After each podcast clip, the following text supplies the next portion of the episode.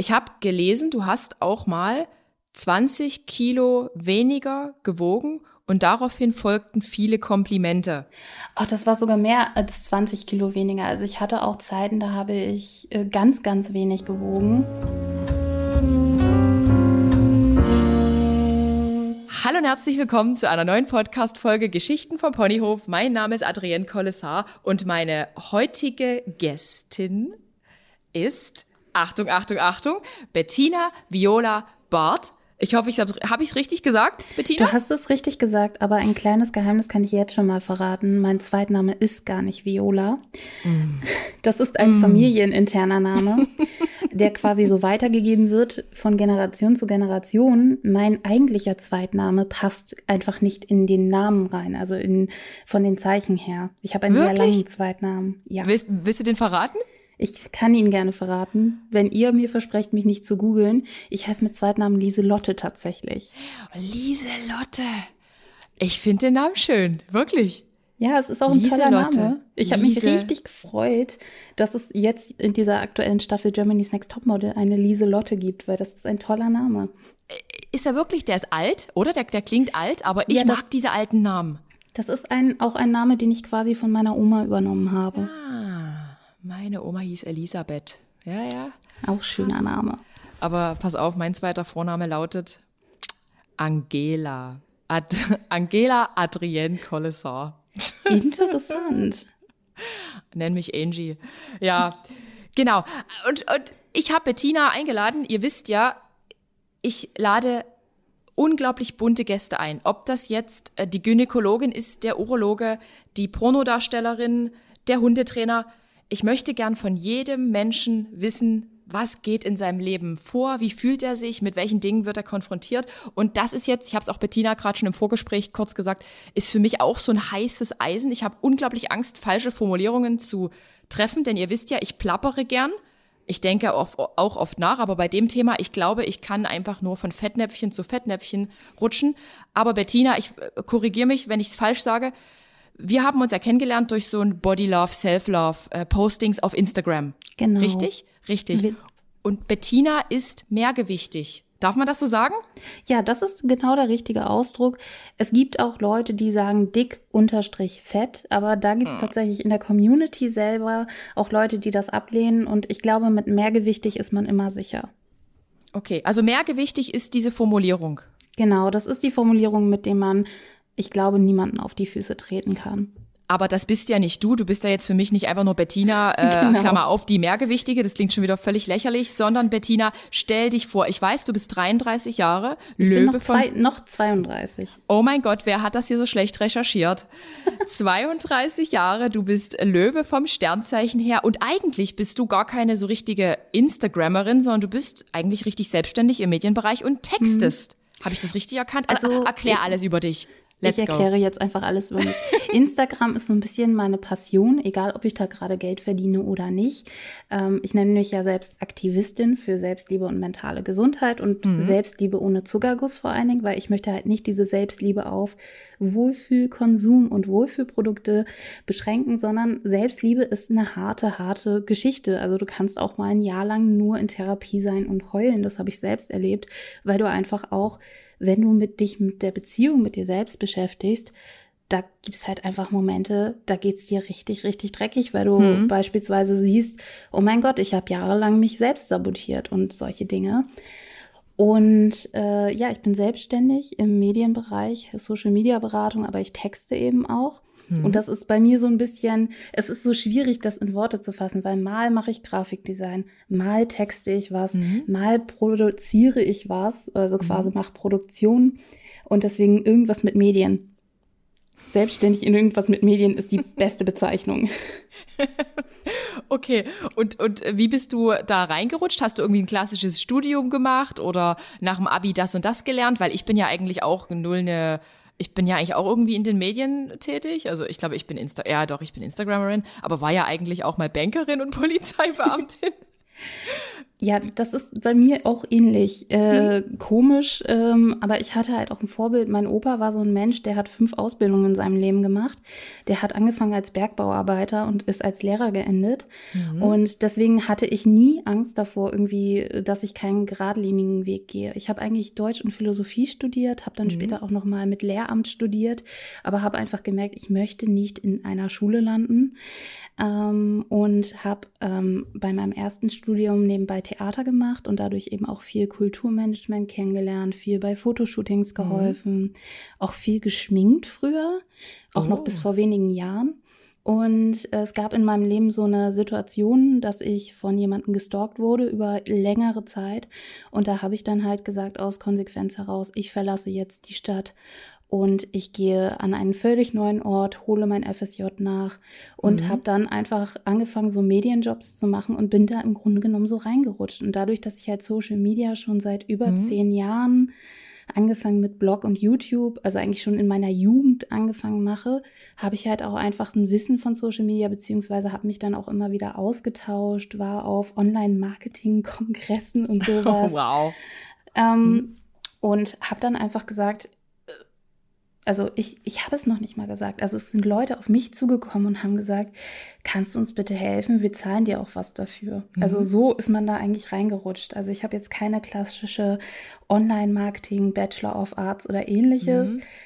Aber ähm, ich sag mal so, insbesondere bei den Textjobs hilft mir halt schon, dass ich eben Germanistik studiert habe und dass ich mich mit Texten gut auskenne und dass ich Philosophie studiert habe, wo man sehr gut Rhetorik lernt. Auch wenn man bei Philosophie nicht vielleicht daran denkt, aber man lernt halt gutes Argumentieren, mhm. gut diskutieren und äh, auch gute Rhetorik. Wow, du drückst dich auch sehr gewählt aus, wie ich schon merke. ja, ich habe auch durchs Theater und auch durch meine Jugend noch eine Sprecher- und Gesangsausbildung, aber das war jetzt halt nicht so schulisch, sondern so hobbymäßig. Okay, okay. Ähm, und äh, wo kann man deine Texte lesen? Darfst du das sagen? Ähm, also die für Unternehmen ist halt super verschieden. Das sind Auftraggeber und dann sage ich halt entweder ja oder nein. Ähm, aber du kannst meinen Blog auf jeden Fall lesen, Curvolution. Ich sollte mal wieder was schreiben, würde ich sagen. Curvolution. Curvolution.de? Äh, .com. .com. Habt, ich, habt ihr gehört, ne? Genau. Und da habe ich halt auch anfangs zweisprachig gemacht, aber irgendwie gemerkt, dass das nicht so funktioniert, vor allen Dingen zu Corona. Deswegen habe ich ihn jetzt nur noch auf Deutsch. Und äh, ja, da habe ich beispielsweise vor kurzem einen Blogbeitrag geschrieben, wie ich meine Kooperation mache, weil ich da auch sehr transparent bin. Du hast, glaube ich, auch gestern eine Story dazu gehabt. Ja, ähm, das ist etwas, was ich in letzter Zeit immer wieder mache, weil ich mit vielen Leuten mich natürlich auch privat auf, über Instagram austausche. Ja. Und es ist so traurig. Es gibt so viele Leute, die aufhören wollen, die super schönen Content machen und wo man halt auch einfach sagen muss, es ist super schwierig mit mhm. Unternehmen und Unternehmen auch zu erklären, dass sie auch gerne Geld ausgeben dürfen, wenn sie Social Media Marketing machen wollen und dass halt ähm, Social Media Marketing Kampagnen nicht Tuppertanten sind. Also dass das halt kein Multilevel Marketing ist. Ich meine, du kennst ja wahrscheinlich auch diese Kooperationsanfragen, die dreist bis geht gar nicht sind. Hm. Optimal, optimalerweise einfach nur, wir haben für deine Community den Code und ja, mach genau. mal einmal pro Woche am besten acht Snippets. Genau, sowas in der Art. Und du wirst ja nach Provision bezahlt. Richtig. Das ist etwas, was ich unglaublich schwierig finde und wo ich mir dann auch so denke, ähm, mir hat jemand mal vor kurzem die Dreistigkeit erlaubt, dass der, diese Person maximal 50 Euro angeboten hat für ein Paket, für das ich sonst mindestens 500 bis 1000 Euro verlange, je nach Produktionsaufwand. Mhm. Und diese Person habe ich dann einfach ganz dreist geschrieben und auch keine Antwort erhalten. Ja, äh, warum machst du nicht einfach Facebook-Ads? Davon hast du mehr. kommt, kommt das wirklich häufig vor, dass da Unternehmen so dreist anfragen? Ich bekomme es nicht mehr mit. Am Anfang, als ich noch angefangen habe, war das ganz, ganz häufig so, wir schicken dir was zu, hier kannst du dir mal zeigen. Mhm. Und das Schlimme ist, als ich jünger war oder als ich noch komplett blauäugig war im Bereich Social Media, habe ich mich sogar über diese Sachen gefreut. Ja. Oh, super. Habe ich zwar Protein bekommen, Entschuldigung, ich wollte dich nicht unterbrechen. Ja, kein Problem. Es gab dieses, ja, es gab dieses äh, Jahr, wo ich einfach mal radikal alles, was mir zugeschickt wurde, zurückgeschickt habe, weil ich einfach nichts mehr annehme, ohne dass sie mir vorher Bescheid sagen. Ich meine, das ist ja wohl das Mindeste, dass man sagt, ey, ich schicke dir mhm. was zu. Ähm, willst du das überhaupt haben? Weil wir müssen das ja als Selbstständige versteuern. Richtig. Und, uh? Alma, entschuldigt bitte, heute ist leider auch Alma. Nicht leider, sie ist mit im Studio dabei. Hey, leise. Mhm. Ja, das ja. ist etwas, was ich halt auch, äh, diese Entwicklung habe ich auch auf jeden Fall durchgemacht, aber ich finde mhm. halt, wenn man Kooperation macht, egal ob hauptberuflich oder nebenberuflich, man muss sich ja auf jeden Fall anmelden, wenn man nicht gerade Produkttester ist, dann sollte man wirklich den Markt nicht anderen Leuten kaputt machen. Also auch die Leute, die sich am Wochenende dann extra neben dem Vollzeitberuf mhm. hinsetzen und dann nochmal Content machen für so eine Kooperation und da ist etwas, wo ich gerade auch ein bisschen Aufklärung machen möchte. Einerseits, um eben Leuten, die User sind, zu zeigen, wie viel Aufwand dahinter ist und dass es eben nicht mal eben in die Kamera halten und lächeln ist. Und auf der anderen Seite natürlich auch, um Leuten Mut zu machen, die eben das Gefühl haben, sie erreichen mit Social Media nichts. Mhm. Äh, ist eine, ist eine super Sache, weil im Prinzip ist das ja freier Content. Du berätst ja damit, mit diesem freien Content, wirklich viele Influencer, Unternehmen, wie auch immer, Genau, und das ist etwas, wo ich das große Glück habe, dass ich eben in den letzten zwei Jahren doch dann ganz gut Kooperationen nach, der, nach dem Corona-Jahr 2020 bekommen mhm. habe und dann einfach auch die Ressourcen habe, dass ich eben die Zeit habe, diese Stories zu machen und Leuten da auch Mut zu machen oder einfach auch mal mit dem kleinen Laden von nebenan Social Media mhm. Beratung einfach mal so zum Spaß zu machen. Und das ist für mich ein unglaublicher Luxus. Und da bin ich dann halt auch dankbar, dass ich Kooperationspartner habe, die sich mhm. auf das Ganze einlassen. Das ist eine richtig, richtig gute Sache. Und ähm, deine Message aber auf Social Media ist dennoch eine andere, oder? Genau. Deine, du bist ja jetzt nicht dafür da, eigentlich Unternehmen zu beraten oder, oder andere mhm. Influencer mhm. zu beraten, wie sie ihr Business am besten führen, sondern es geht ja doch schon in diese Richtung, Menschen für mehr Toleranz, für, ja, wo, wofür stehst du auf Instagram? Also ich stehe auf jeden Fall für das Thema Selbstliebe ohne Zuckerguss und auch für alle. Ähm, ja. Natürlich kann man nicht alle Menschen abbilden. Also wenn ich beispielsweise über BIPOC-Menschen oder ähnliches sprechen möchte, dann spreche ich nicht im Namen von denen, sondern ich gebe ihnen quasi meinen Raum und reposte etwas. Mhm. Ähm, ich würde mir auch mehr selbstliebe Männer wünschen. Das ist etwas, was ja, mir leider noch ein bisschen fehlt. Ähm, genau, und eben auch äh, über Themen zu reden und anderen Leuten, die im Bereich Aktivismus ist, auch diesen Raum zu geben. Und mhm. ähm, bei mir gehört halt die Mehrgewichtigkeit dazu.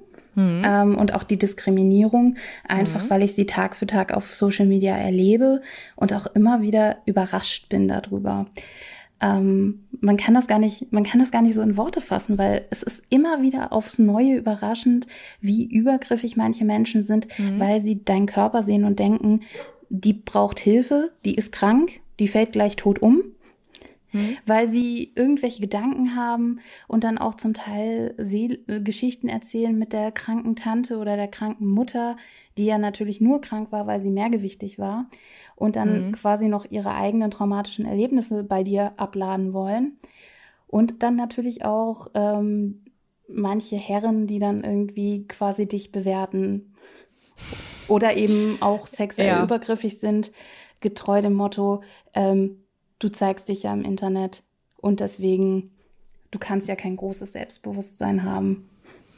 Oh, ouch, aber wir sind tatsächlich immer noch in so einem Zeitalter, wo man einfach aufklären muss und aufklären muss. Ich wollte dir nur mal eine Nachricht von mir vorlesen, die habe ich gestern mhm. bekommen. Ich muss sagen, seit ich nicht mehr so krass in diesem Body, ich, ich komme ja witzigerweise aus dem Bodybuilding. Mhm. Also ich habe seit ich 17 bin trainiert, weil ich also in unserer Familie herrscht diese Lip- und Lymphödem-Erkrankung. Das heißt, unsere mhm. Körper sind oben schmaler als unten. So war das bei mir in meiner Jugend. Habe ich mich mit 17 im Fitnessstudio angemeldet, weil ich wollte unbedingt dagegen vorgehen. Wurde auch gehänselt, weil ich einen zu dicken Po hatte. Mhm. Heute, heute bin ich stolz drauf. Heute kann der Po nicht groß genug sein. ähm, und ähm, jedenfalls habe ich dann halt eben bin irgendwann dann mit 30 erst zum Bodybuilding gekommen, weil ich halt eben ewig lange trainiert hatte. Dann habe ich meine Ernährung umgestellt, war mega stolz auf meine Muskeln. Ich bin heute noch stolz darauf, was ich mir so antrainiert habe, aber ich habe halt eben unglaublich Spaß am Sport und mir gefällt das irgendwie.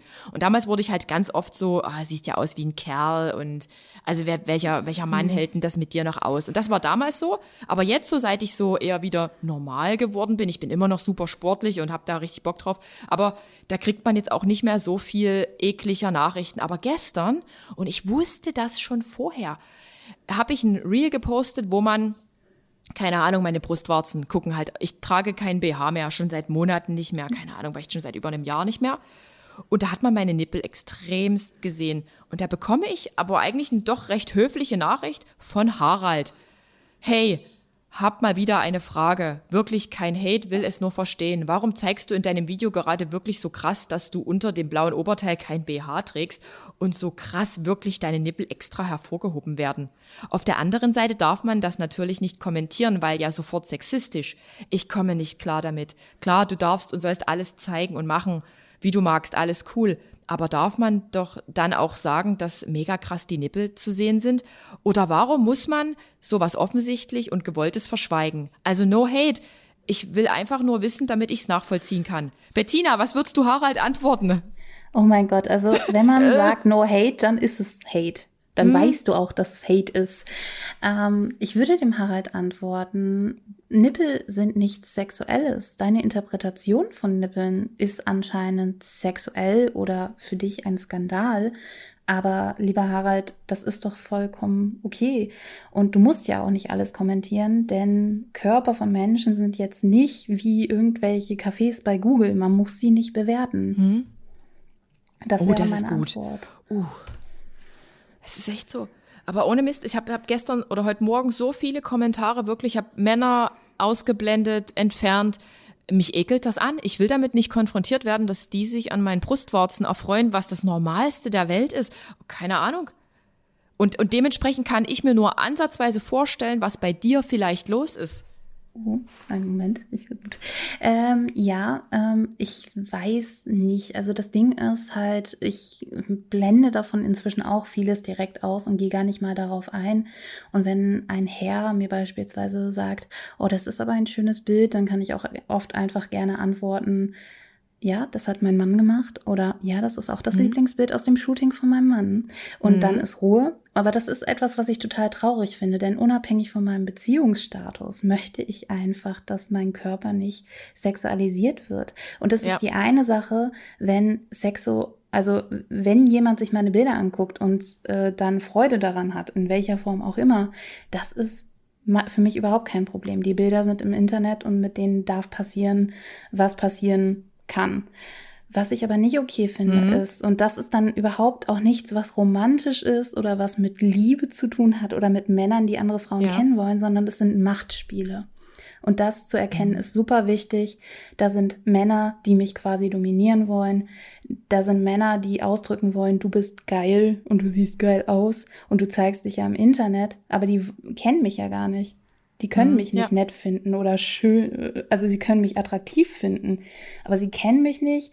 Sie, und dann kommen halt auch oft diese Leute, die sagen, ich will dich kennenlernen, ach, du bist verheiratet, ich möchte, ach, ich möchte doch nur mit dir befreundet sein. Und ich sage, nein, ich bin hier nicht im Internet. Also wo hast du das gelesen? Habe ich irgendwo mhm. in meinem Profil stehen oder unter meiner Bild, unter meinem Bild stehen?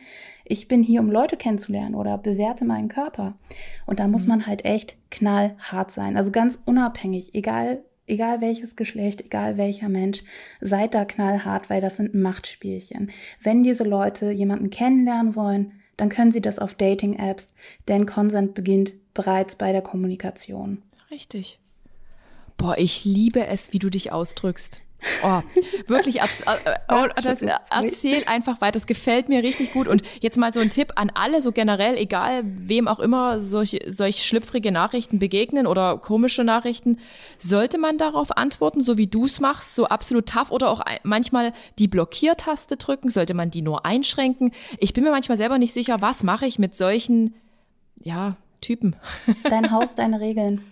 Ähm, ja? Bei solchen Sachen, die ja nichts mit irgendwie konstruktiver Kritik oder ähnliches zu tun haben, das ist einfach grenzüberschreitend und ab dem Zeitpunkt, wo jemand Grenzen überschreitet und sei es nur durch Kontaktaufnahme, die nicht gewollt ist, kannst du blockieren. Ich ärgere mich manchmal selbst, dass ich irgendwie da noch rede, weil es bringt mm. nichts. Also ja. blockieren ist, glaube ich, eigentlich das Beste. Und äh, ja, da mm, sich nicht, weil das ist Zeit und Energie und negative Gedanken, mit denen man sich belastet und das finde ich nicht gut. Und würdest du so Menschen wie Harald jetzt öffentlich eine Antwort zukommen lassen, damit man einfach auch wieder so dieser Aufklärung gerecht wird, damit vielleicht auch andere Männer, die das vielleicht, vielleicht weiß es Harald ja nicht besser, er, weißt du, wie ich meine? ich würde vielleicht, ähm, wenn das vielleicht ein bisschen mehr vorkommt, ähm, mhm. Ähm, ich müsste dann mal fragen. Also ich glaube, bei dem Harald, wenn mir das passiert wäre, dann würde ich einfach mal eine Fotografin, mit der mein Mann und ich mal vor ein paar Jahren ein schönes Shooting hatten, mhm. bitten, dass ich das Foto von meinem Mann nochmal nutzen könnte.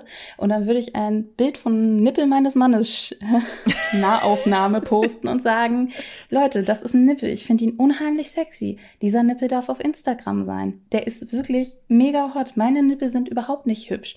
Aber äh, komischerweise, wenn wenn ich die zeigen würde auf Instagram, würde mein Beitrag gesperrt werden. Also mhm. was ist da los? Und Nippel sind nichts Sexuelles, du machst sie sexuell. Wahrscheinlich würde ich das machen und vielleicht noch anonymisiert den äh, Kommentar oder die Nachricht von Harald nutzen mhm. ähm, und das vielleicht auch noch Harald schicken.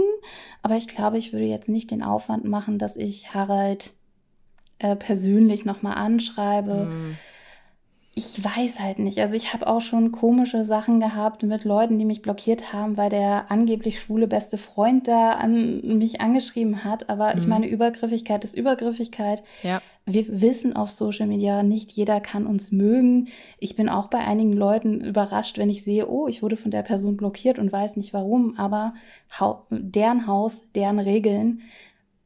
Hm. Blockieren ist ein gutes Mittel, um einfach für die eigene Psychohygiene sich nicht irgendwelchen äh, mentalen Bullshit aufzuladen. Also es ist immer gut und legitim. Sehr gut, sehr guter Tipp für, für uns alle. Ja, für, für jeden, auch für private Accounts, die vielleicht irgendwelche seltsamen Menschen in ihrer Freundesliste haben, die auch übergriffige Nachrichten schicken oder Dickpics mhm. oder was auch immer. Soll ja vorkommen. Aber jetzt mal, Bettina, diese Mehrgewichtigkeit. Ähm, ich habe ein bisschen recherchiert. Mhm. Ähm, und ich habe gelesen, du hast auch mal 20 Kilo weniger gewogen und daraufhin folgten viele Komplimente. Ach, das war ist, sogar mehr als 20 Kilo weniger. Also ich hatte auch Zeiten, da habe ich äh, ganz, ganz wenig gewogen. Mhm. Erzähl mal über diese Zeit. Also mich, mich interessiert das wirklich, wie, wie, wie, wie, wie, wie verlief das in deinem Leben? In meinem Leben war es so, dass ich, ich würde nicht sagen unbedingt dick, aber kräftig war. Also ich war halt mhm. immer, während die anderen Mädels so Größe 34 bis 36 Elfen ja. waren, äh, war ich eher so eine Größe 38 bis 40 mhm. und war dadurch einfach schon jemand, der unglaublich viel Fettshaming hatte. Es war vor allen Dingen im Sportunterricht unglaublich beschissen. Ja. Die ersten zehn Jahre Schule allgemein ähm, ähm, waren nicht so schön für mich. Aber das lag ja. auch viel an den Lehrkräften, an den Schulen, an denen ich war und dass es damals auch irgendwie ein beschissenes System war. Also ich hat, bin ja in Niedersachsen groß geworden ja. und da gab es halt damals noch diese Orientierungsstufe und die war einfach nur schlimm. Ich bin in die fünfte Klasse gekommen und kannte niemanden, mhm. weil meine beste Freundin auf ein Internat gekommen ist damals mhm. und die anderen Freundinnen sind in andere Klassen gekommen und dann in der sechsten Klasse gab es wieder so ein Kurssystem. Das heißt, die Freunde, die ich hatte, sind erst in andere Kurse gekommen und sind dann mhm. eben an andere Schulen gekommen. Also richtig. Mhm. Ach, aber ich ja, hatte ja. zum Glück die Kirchenmusik und ich hatte Pfadfinder und ich hatte zum Glück immer außerhalb der Schule. Ich würde gar nicht wissen, was mit mir und Sport und Bewegung ist, weil das ist auch so eine intensive Beziehung in meinem Leben. Ähm, der mhm. Opa, über den wir gesprochen haben, der hat unter anderem eine Bademeisterausbildung gemacht. Deswegen gehört beispielsweise Schwimmen und Wasser zu mir, also mhm. untrennbar. Mhm. Ja. Ähm, und ich wüsste gar nicht, wie meine Beziehung zu Sport wäre, wenn ich nur diesen Schulsport gehabt hätte. Boah, du, und, aber mir ging es auch nicht anders, ne? Also ja. Schulsport bis 10. Klasse war für mich der Graus schlechthin. Ja. Und seitdem bin ich auch null mehr für Mannschaftssportarten. Ja. Kennst du das, wenn man immer als Letzter gewählt wird? Ja, absolut. Also ich bin die, auch überhaupt kein Fan vom Sport von Schlägern, von Mannschaftssportarten. Die einzigen Sportart, die ich richtig feiere, ist Beachvolleyball. Aber ich komme halt auch vom Beach. Ja. Beach macht Spaß. Also es macht auch einfach Spaß, sich in den Sand zu werfen und hart Beachvolleyball zu spielen. Das liebe ich. Boah, ich wünschte, ich würde es können. Boah, Volleyball, so ästhetisch. ich habe da richtig zwei linke Hände. Kleineres Feld, kleineres Feld, funktioniert. Man kann auch ganz wild spielen, man muss da überhaupt keine Technik können. Aber mhm. wir hatten so eine Volleyball-verrückte ähm, Lehrerin in der Realschule. Das war quasi mein einziges gutes Takeaway, was ich hatte, dass ich vernünftig Volleyball gelernt habe mhm. dort. Und mich dafür dann ein ganzes Jahr mit Basketball abkämpfen musste. Ugh. Auf jeden Fall, ich hatte meine erste Beziehung und es gab da so, ein, so eine Phase in meinem Leben, da habe ich sehr, sehr stark abgenommen hm. und war dann plötzlich eine von den Schlanken in meiner Schulzeit und das war einfach der Beginn meiner Anorexie. Ich hatte halt wirklich mhm. während meiner Schulzeit über drei, vier Jahre Anorexie. Meinst du bis zur zehnten Klasse, um das nochmal so einzugrenzen? Also, nee, also um einzugrenzen, bis zur zehnten Klasse hatte ich nicht Anorexie. Das begann erst ja. ab der elften Klasse quasi okay. auf dem Gymnasium. Danke. Mit der ersten Beziehung und hatte dann quasi bis zum Abitur wirklich so eine Phase. Aber das war so normal damals. Also es war ja Mitte der 2000er. Das war so mhm. wirklich, wo die Regenbogenpresse erzählt hat, wie die Paris Hilton und ihre Schwester um die Wette hungern. Und dann haben die mhm. Mädels mhm. in meiner Klasse das zum Teil nachgemacht. Quasi, wer gibt Kino am Wochenende aus? Wer wiegt mhm. bis dahin so und so viel? Wer dann noch Was? immer mehr als so viel wiegt? Und uh. ja, das war, also ich will gar nicht so viel darüber erzählen, weil das auch mhm. einfach eine Triggerwarnung braucht. Ja. Ähm, es hat sich so ein bisschen erholt, als ich quasi Abstand hatte von meinem damaligen Freund, obwohl ich sagen muss, es war nicht alleine mein damaliger Freund, es war halt wirklich die Komplimente. Ich hatte eine Frauenärztin, die auch komplett anorektische Tipps gegeben hat damals. Was? Ähm, ja, wirklich. Also es war halt wirklich so ein, ja, da müssen sie halt weiterhin x Kalorien zu sich nehmen, damit sie weiter abnehmen. Also die das auch wirklich gut gefunden hat. Und ich war halt wirklich in dieser Essstörungsmentalität und ich dachte halt so am Studium, ach, das habe ich jetzt besiegt, so mit 19 um 2009 herum. Und nein, es ist same, same, but different geworden. Ich hatte dann so Phasen, wo ich mal gut, mich einigermaßen gut ernährt habe. Dadurch, dass man halt auch in so einem sozialen Studiumssystem mhm. ist, dass man zusammen e-, essen geht oder ähnliches. Ähm, und habe dann halt auch meine Ernährung damals auf vegan umgestellt, weil Studium Alternative Szene. Mhm. Und dann kam es halt, dass ich wirklich angefangen habe, Fitnesscenter zu machen, mir das unglaublich geholfen hat, aber ich einfach in so einem Kreislauf aus Sportbulimie, also dass ich halt wirklich so vier bis sechs Stunden Sport pro Tag gemacht habe, auch ohne Was? Pausentage und so. Ja, also wirklich, also ich habe Das ist richtig an, hardcore. Ich habe angefangen irgendwie, äh, bevor ich morgens eine Banane esse oder einen Apfel, erstmal 10.000 Schritte zu gehen, weil vorher darf mhm. ich nicht. Und ähm, findest du dann diese ganzen Schritte-Challenges ähm, auch als gefährlich, wenn man sagt, ja, mindestens 10.000 Schritte und je, ich habe jetzt 15.000. Findest du das schon bedenklich, sowas, ich, oder sagst du, nee, ist eigentlich ein guter Ansporn? Ich finde halt, man sollte darüber aufklären, dass diese 10.000 Schritte-Grenze eigentlich nur ein Marketing aus den 60er Jahren ist. Mhm. Ähm, dass das Marketing ist und nicht eine gesundheitliche Kennzahl, genauso wie der BMI eben auch nicht eine gesundheitliche Kennzahl ist sondern ein statistisches Mittel, das dann mal irgendwann von Versicherungen eingeführt wurde. Ah, okay. Ähm, ich finde, wenn für Leute Tracking funktioniert, ist es halt mhm. Diätkultur. Mhm.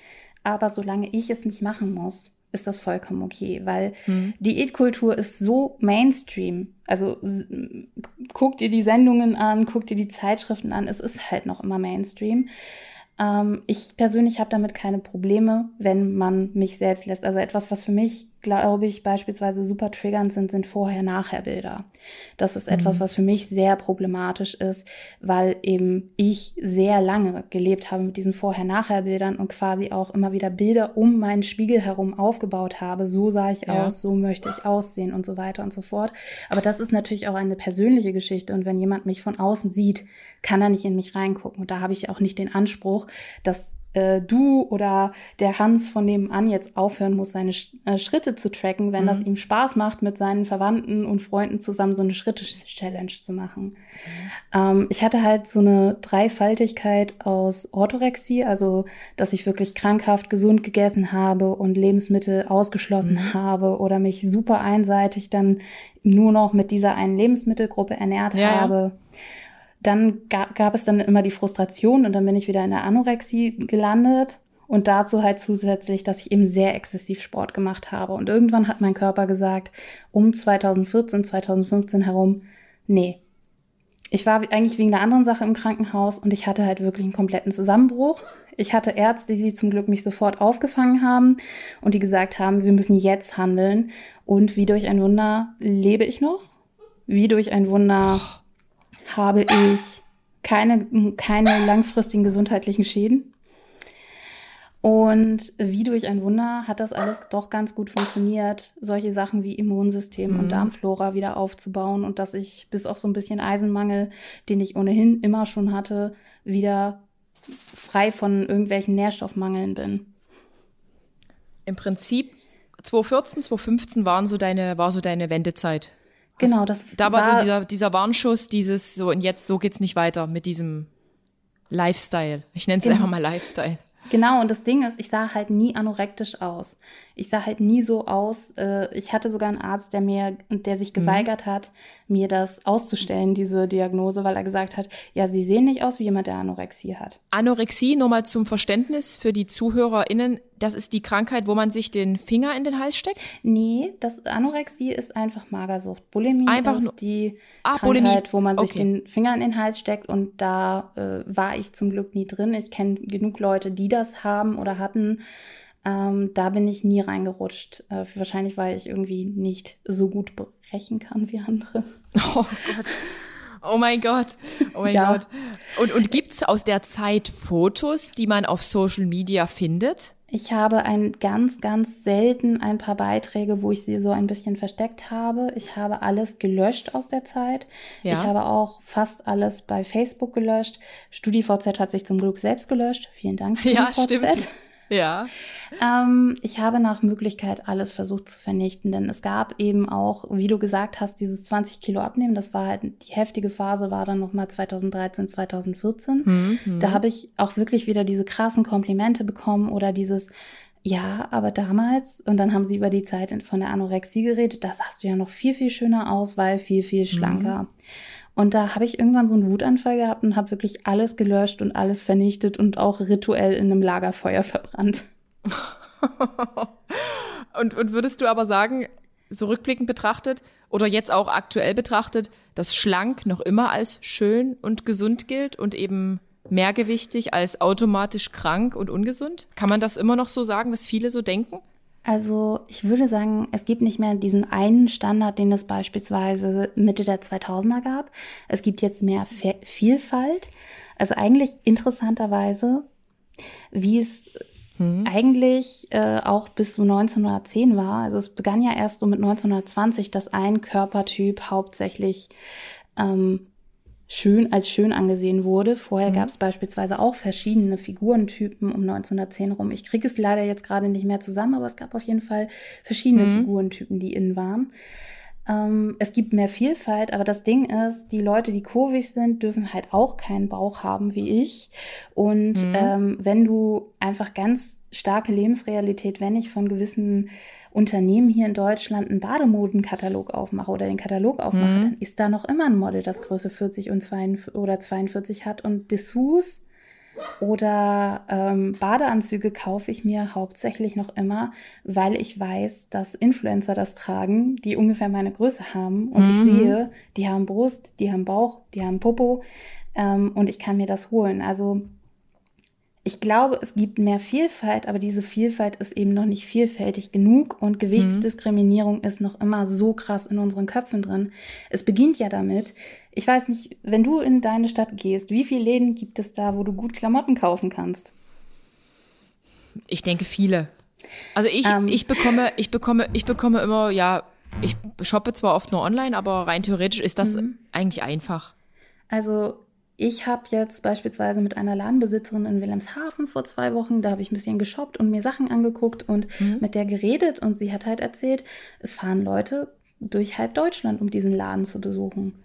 Ähm, weil es einfach so wenig Läden gibt, ähm, außer eine gewisse Kette, die in ungefähr jeder Stadt hat. Aber es gibt da halt auch nicht wirklich viel Vielfalt und viele Stile. Und es gibt nicht in jeder Stadt gut was einzukaufen für große Größen. Die Vor allen Dingen sind Fashion halt- dann, oder? So Fashion, moderne Sachen kann ich mir gut vorstellen, dass das Ja. vielleicht fehlt. Also zum Teil muss ich da halt auch wirklich gucken. Also ich würde beispielsweise auch gerne mehr nachhaltige Mode kaufen. Da gibt es inzwischen ein paar Unternehmen, die auch in Europa vertreten sind, die ganz geil sind.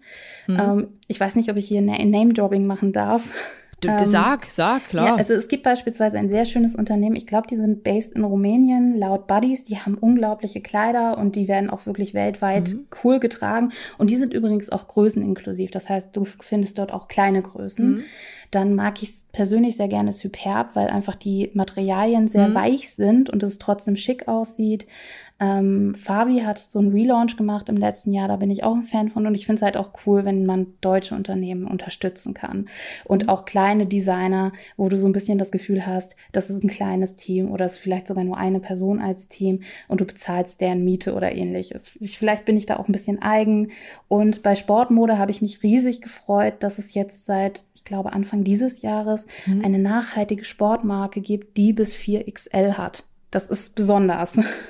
Okay. Ähm, genau, die heißt Attain Studio. Und da habe ich mich total gefreut, weil für die habe ich auch gemodelt. Und das ja. fand ich halt richtig cool. Und da bekomme ich auch bis heute regelmäßig fast täglich Nachrichten von Leuten, denen die Werbung angezeigt wird auf Instagram und die sich dann freuen oder wirklich sagen, ich habe gerade geheult, weil ich habe dich in der Werbung mhm. gesehen und ich habe mich so gefreut, dass ich einfach mal einen nicht schlanken Körper in Sportmode sehe. Das ist, das sind wirklich schöne Momente. Also mhm. ich kann es mir einfach so vorstellen. Also ich kann es mir nur so vorstellen. Und es betrifft ja auch viele. Also auch ich habe in meiner Familie mehrgewichtige Personen. Mhm. Und auch da wurde ich schon gefragt, Adi, äh, wo soll ich meine Sportsachen kaufen? Und mhm. ich gucke dann halt immer so, hm, guck aus meinen, meinen Augen und denke mir so, hm, ich weiß nur, Nike hat auf jeden Fall größere Größen, aber mhm. ich weiß nicht, wie, wie weit die gehen. Ich habe da keine Erfahrung. Ich kann da gar nicht richtig mitreden oder beraten. Es kommt auch sehr auf die Sportart an, finde ich persönlich. Mhm. Also es kommt wirklich darauf an, welche Art von Sport ich mache, was ich da anziehe und ob ich überhaupt auch Sportsachen anziehe, weil mhm. ich beispielsweise auch äh, so eine super weiche Leggings habe und wenn ich irgendwie Stretching oder Yoga mache und eher so in Richtung Yin-Yoga gehe, dann mhm. muss es jetzt auch nicht unbedingt die äh, krasse Fabletics dreifach Kompressionshose sein. Die ist dann eher sowas, wenn ich Action habe. Okay. Siehst du, darüber mache ich mir nie Gedanken. Ich habe immer irgendwie, meine Sporthosen müssen einfach nur äh, hinten nicht durchsichtig sein. Das ist das Wichtigste bei einer Sporthose, dass nicht der ganze Hintern rausguckt. Also ich meine dann so, dass man so die Haut sieht mhm. und den, die Unterwäsche. Und bei mir natürlich als mehrgewichtige Person, dass der Hintern oder der Bauch nicht äh, rausplumpst. Etwas, was für mich ein absolutes No-Go bei Sporthosen ist. Mhm. Manche mögen das ähm, ist, wenn hinten das niedriger geschnitten ist als vorne. Ich hasse es total. Das finde ich ganz, ganz ich, fürchterlich. Das mag ich auch nicht. Ich habe da auch eine Hose und die rutscht dann immer so hinten irgendwie so, ah, da zuppelst nur rum. Mm, es fühlt sich an, als hätte man so einen Bauarbeiterausschnitt und das fühlt sich einfach nicht gut an. Die müssen bei mir vorne und hinten gleich lang sein. Genau, also ansonsten, gleich. Ansonsten drehe ich durch. Mhm. Ähm, genau. Und Weiß ich, ja, ja. Ja, das ist halt tatsächlich auch so ein Thema. Also nicht nur die Kleidungsauswahl, sondern auch sowas wie Sitzgelegenheiten in öffentlichen Verkehrsmitteln. Es gab ja vor 2020 diesen Skandal in diesem Cuxhavener Hotel, das gesagt hat, bitte nur bis 130 Kilo ähm, äh, und darüber bitte nicht, weil da schon anscheinend irgendwelche Fälle, dass irgendwie das Bett kaputt mhm. ist, gegangen ist mhm. oder so. Ähm, und eben auch solche Geschichten wie Arzt, also Arzt, äh, strukturelle Diskriminierung beim Arzt ist wirklich ein sehr, sehr großes Thema für mehrgewichtige Menschen, ähm, wo es eigentlich auch so viele Beispiele gibt. Mhm. Ich habe da, glaube ich, noch meinen Finn Privilege von früher, das einfach in meiner Akte steht, die hatte mal Anorexie. Mhm. Und ich bin halt auch einerseits dadurch, dass ich Veganerin bin und eben regelmäßig Blutbild mache äh, und alles und andererseits eben durch meine Vergangenheit ähm, da glaube ich auch ähm, einerseits an gute Ärzte geraten und andererseits äh, habe ich da jetzt halt auch in der Akte stehen alles und werde mhm. da vielleicht auch nochmal anders behandelt. Da kannst du ja auch nicht irgendwie in die Behandlung von anderen Leuten reinsehen, aber was man da zum Teil hört, wie Menschen beim Arzt behandelt werden, dass sie keine Schmerzmittel bekommen nach dem Motto, ja, du, du bist halt dick, du verdienst den Schmerz. Was? Ja, oder dass oh sie halt Gott. auch einfach äh, geweigert wird, dass der irgendwie untersucht werden oder ähnliches. Das ist super, super krass. Und ich würde mir da auch wünschen, dass einfach diese Körper nicht bewertet werden und dass es einfach nicht diese Diskriminierung gibt und dass einfach von jeder Person, egal wie sie aussieht, es geht ja auch über medizinische Ungleichbehandlung von mehrgewichtigen Menschen heraus. Es gibt ja auch beispielsweise ähm, medizinischen Rassismus, dass da einfach Leute gleich behandelt werden. Hm. Lass mich raten, und das, das, so dieses, was viele Mehrgewichtige sicherlich beim Arzt hören, ist doch immer dieses, nehmen Sie erstmal ab, oder? Genau, absolut. Es wird also immer erstmal alles auf. Hm? Du hast Fußschmerzen, nimm erstmal ab. Du kannst nicht schwanger werden, nimm erstmal ab. Hm. Und es wird nicht geguckt, ob diese Person vielleicht Endometriose oder PCOS oder irgendwas anderes hm. an Problemen hat, sondern das heißt, sie müssen jetzt erstmal grundsätzlich abnehmen, ähm, ich habe jemanden in meinem Bekanntenkreis, diese Person hatte Fußprobleme, diese Person arbeitet in einem krassen Handwerksberuf als Frau und ja. musste halt immer tragen und ähnliches. Und mhm. da hieß es dann auch, nehmen Sie erstmal ab. Und dann war es halt, äh, da war ein Stressbruch im Fuß drin. Ja, mit der er nicht behandelt wird, dann. Ja. Genau. Und der musste dann jetzt äh, nach Jahren davon Schmerzen oh. behandelt werden. Und das Ding ist, es hatte überhaupt nichts mit dem Gewicht zu tun. Es hatte halt eher damit zu tun, dass es ein Beruf ist, wo die Person viel auf den Beinen ist und sie überhaupt nicht Probleme damit hatte, dass sie jetzt irgendwie zehn Kilo mehr oder weniger wiegt, mhm. sondern einfach, dass es darum ging, dass sie einfach äh, krasse Arbeit leistet und da hätte halt wahrscheinlich schon vorher behandelt werden müssen, weil jetzt dauert das umso länger. Mhm. Aber, aber denkst du nicht, dass es irgendwelche Statistiken gibt? Ich kenne mich damit nicht aus, die wiederum besagen, mehrgewichtige Menschen tendieren mehr zu und zu dem und zu dem und zu dem und dass, dass es deshalb so ist? Es Weil die Ärzte, die beziehen sich ja immer auf mhm. irgendwas, was sie gelernt haben im Studium. Naja, wie auch immer. Das große Problem ist ja, allgemeinbildende Ärzte haben nicht super viel in ihrem Studium gemacht zum mhm. Thema Ernährung. Und wenn diese Ärzte ein Problem hätten, also statt zu sagen, nehmen Sie mal ab, mhm. sollten sie entweder diese Person erstmal zu einem Diätologen schicken, also dass erstmal so ein Ernährungsplan gemacht wird, was allgemein auch bei so Mangelerscheinungen oder ähnliches mhm. auch eigentlich ganz hilfreich wäre, dass man nicht nur einfach irgendwelche Eisentabletten oder diese Tabletten oder dieses Liquid oder ähnliches verschreibt, sondern das einfach mal sagt, okay, wir gucken einfach mal in deine Ernährung rein und gucken, warum ja. du quasi so äh, diese Probleme hast. Ähm, oder eben auch, dass man ganzheitlich daran geht und sagt, vielleicht brauchen Sie erstmal eine Therapie. Also statt zu sagen, nehmen Sie doch mal ab. Ja. Warum haben Sie denn dieses Binge-Eating? Also äh, Binge-Eating zur Erklärung, das sind Essanfälle, dass man halt mhm. quasi dann irgendwie sagt, äh, ich bin gerade in einem Zustand, dass ich frustriert bin und deswegen esse ich jetzt gerade mal meinen Kühlschrank leer. Mhm. Hatte, hatte ich persönlich nicht, deswegen kann ich es gerade nicht so gut beschreiben. Entschuldigung, liebe Binge-Eating-Betroffene, wenn ich das irgendwie falsch beschreibe. Also es geht bei Binge-Eating-Disorder um Essanfälle, ähm, sondern dass man statt sagt, nimm ab, statt einfach zu sagen, ja, jetzt machen sie Dinner Canceling oder sie machen Frist mhm. die Hälfte oder sie machen Low Carb, mhm. einfach mal zu sagen, wir gehen jetzt mal auch den psychologischen Weg und gucken, warum haben sie diese Coping-Strategie? Warum haben sie, also Coping-Strategie heißt so eine Stressbewältigungsstrategie. Mhm. Ähm, warum habe ich diese Strategie? Warum mache ich das einfach? Und das hat mir beispielsweise auch total geholfen äh, in meinen Weg, weil ich habe halt erstmal so einen klassisch therapeutischen Weg gemacht und ich war von 2014 aus mhm erst 2020 soweit, dass ich eine Therapie zum Thema Ernährung explizit gemacht habe. Das war auf meinem Weg, jeder Heilungsweg ist individuell, war es halt mhm. halt erstmal wichtig für mich, dass ich normale Therapie mache, dass ich Dinge in meiner Kindheit und Jugend und ähnliches verarbeitet habe, ähm, bevor ich so weit war, dass ich überhaupt an das Thema Ernährungstherapie gehen konnte. Und ähm, ich würde mir von Ärzten mehr wünschen, dass eben darauf mehr eingegangen wird. Es gibt übrigens zu dem Thema, das du gesagt hast, ähm, eine sehr gute Folge in der ZDF-Mediathek von der lieben ähm, Mighty Nguyen Kim. Mhm. Ähm, die hat ja so eine eigene Show seit einiger Zeit und die hat tatsächlich eine Show zum Thema Übergewicht gemacht. Oh. Ähm, und die kann ich sehr gut empfehlen, weil da kann, da ist auch eben sehr viel wissenschaftliches ähm, genannt und eben auch, dass Diskriminierung krank macht und dass Diskriminierung viel mehr krank machen kann als irgendwelche körperlichen Probleme, die entstehen können durch Mehrgewicht. Äh, ich habe jetzt natürlich nicht die ganzen Quellen vorbereitet. Hätte ich mal machen sollen, ich. Es ist, ist, ist, ist aber auch nicht schlimm. Ähm, und ist das dann weniger übergriffig und wird auch angenommen, wenn dann der Arzt so einfühlsam ist und sagt, wollen wir nicht mal schauen, warum das, das und das so ist? Glaub, oder, oder fühlt man sich dann nicht auch wieder angegriffen, weil er ja dann trotzdem wieder mhm. unterstellt, naja, du hast jetzt Übergewicht?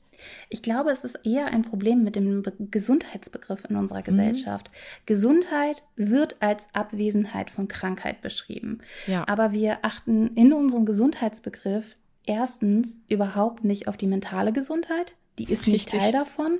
Richtig. Und zweitens ist ein super, super großes Problem, dass wir in unserem Gesundheitsbegriff ästhetische Standards haben. Hm. Das ist, äh, etwas, was eigentlich nicht da reingehört, aber was im Grunde genommen schon seit äh, den antiken Griechen quasi mit Teil von dem Gesundheitsbegriff geworden ist, dass man eben auch einen ästhetischen Standard hat, der sich auch je nach Zeitepoche und je nach psychologischen ja. Bedürfnissen äh, der Gesellschaft äh, verändern kann. Ich glaube, etwas, was in Deutschland oder auch allgemein weltweit ein Problem ist, ist, dass wir viel zu wenig über Public Health mitdenken.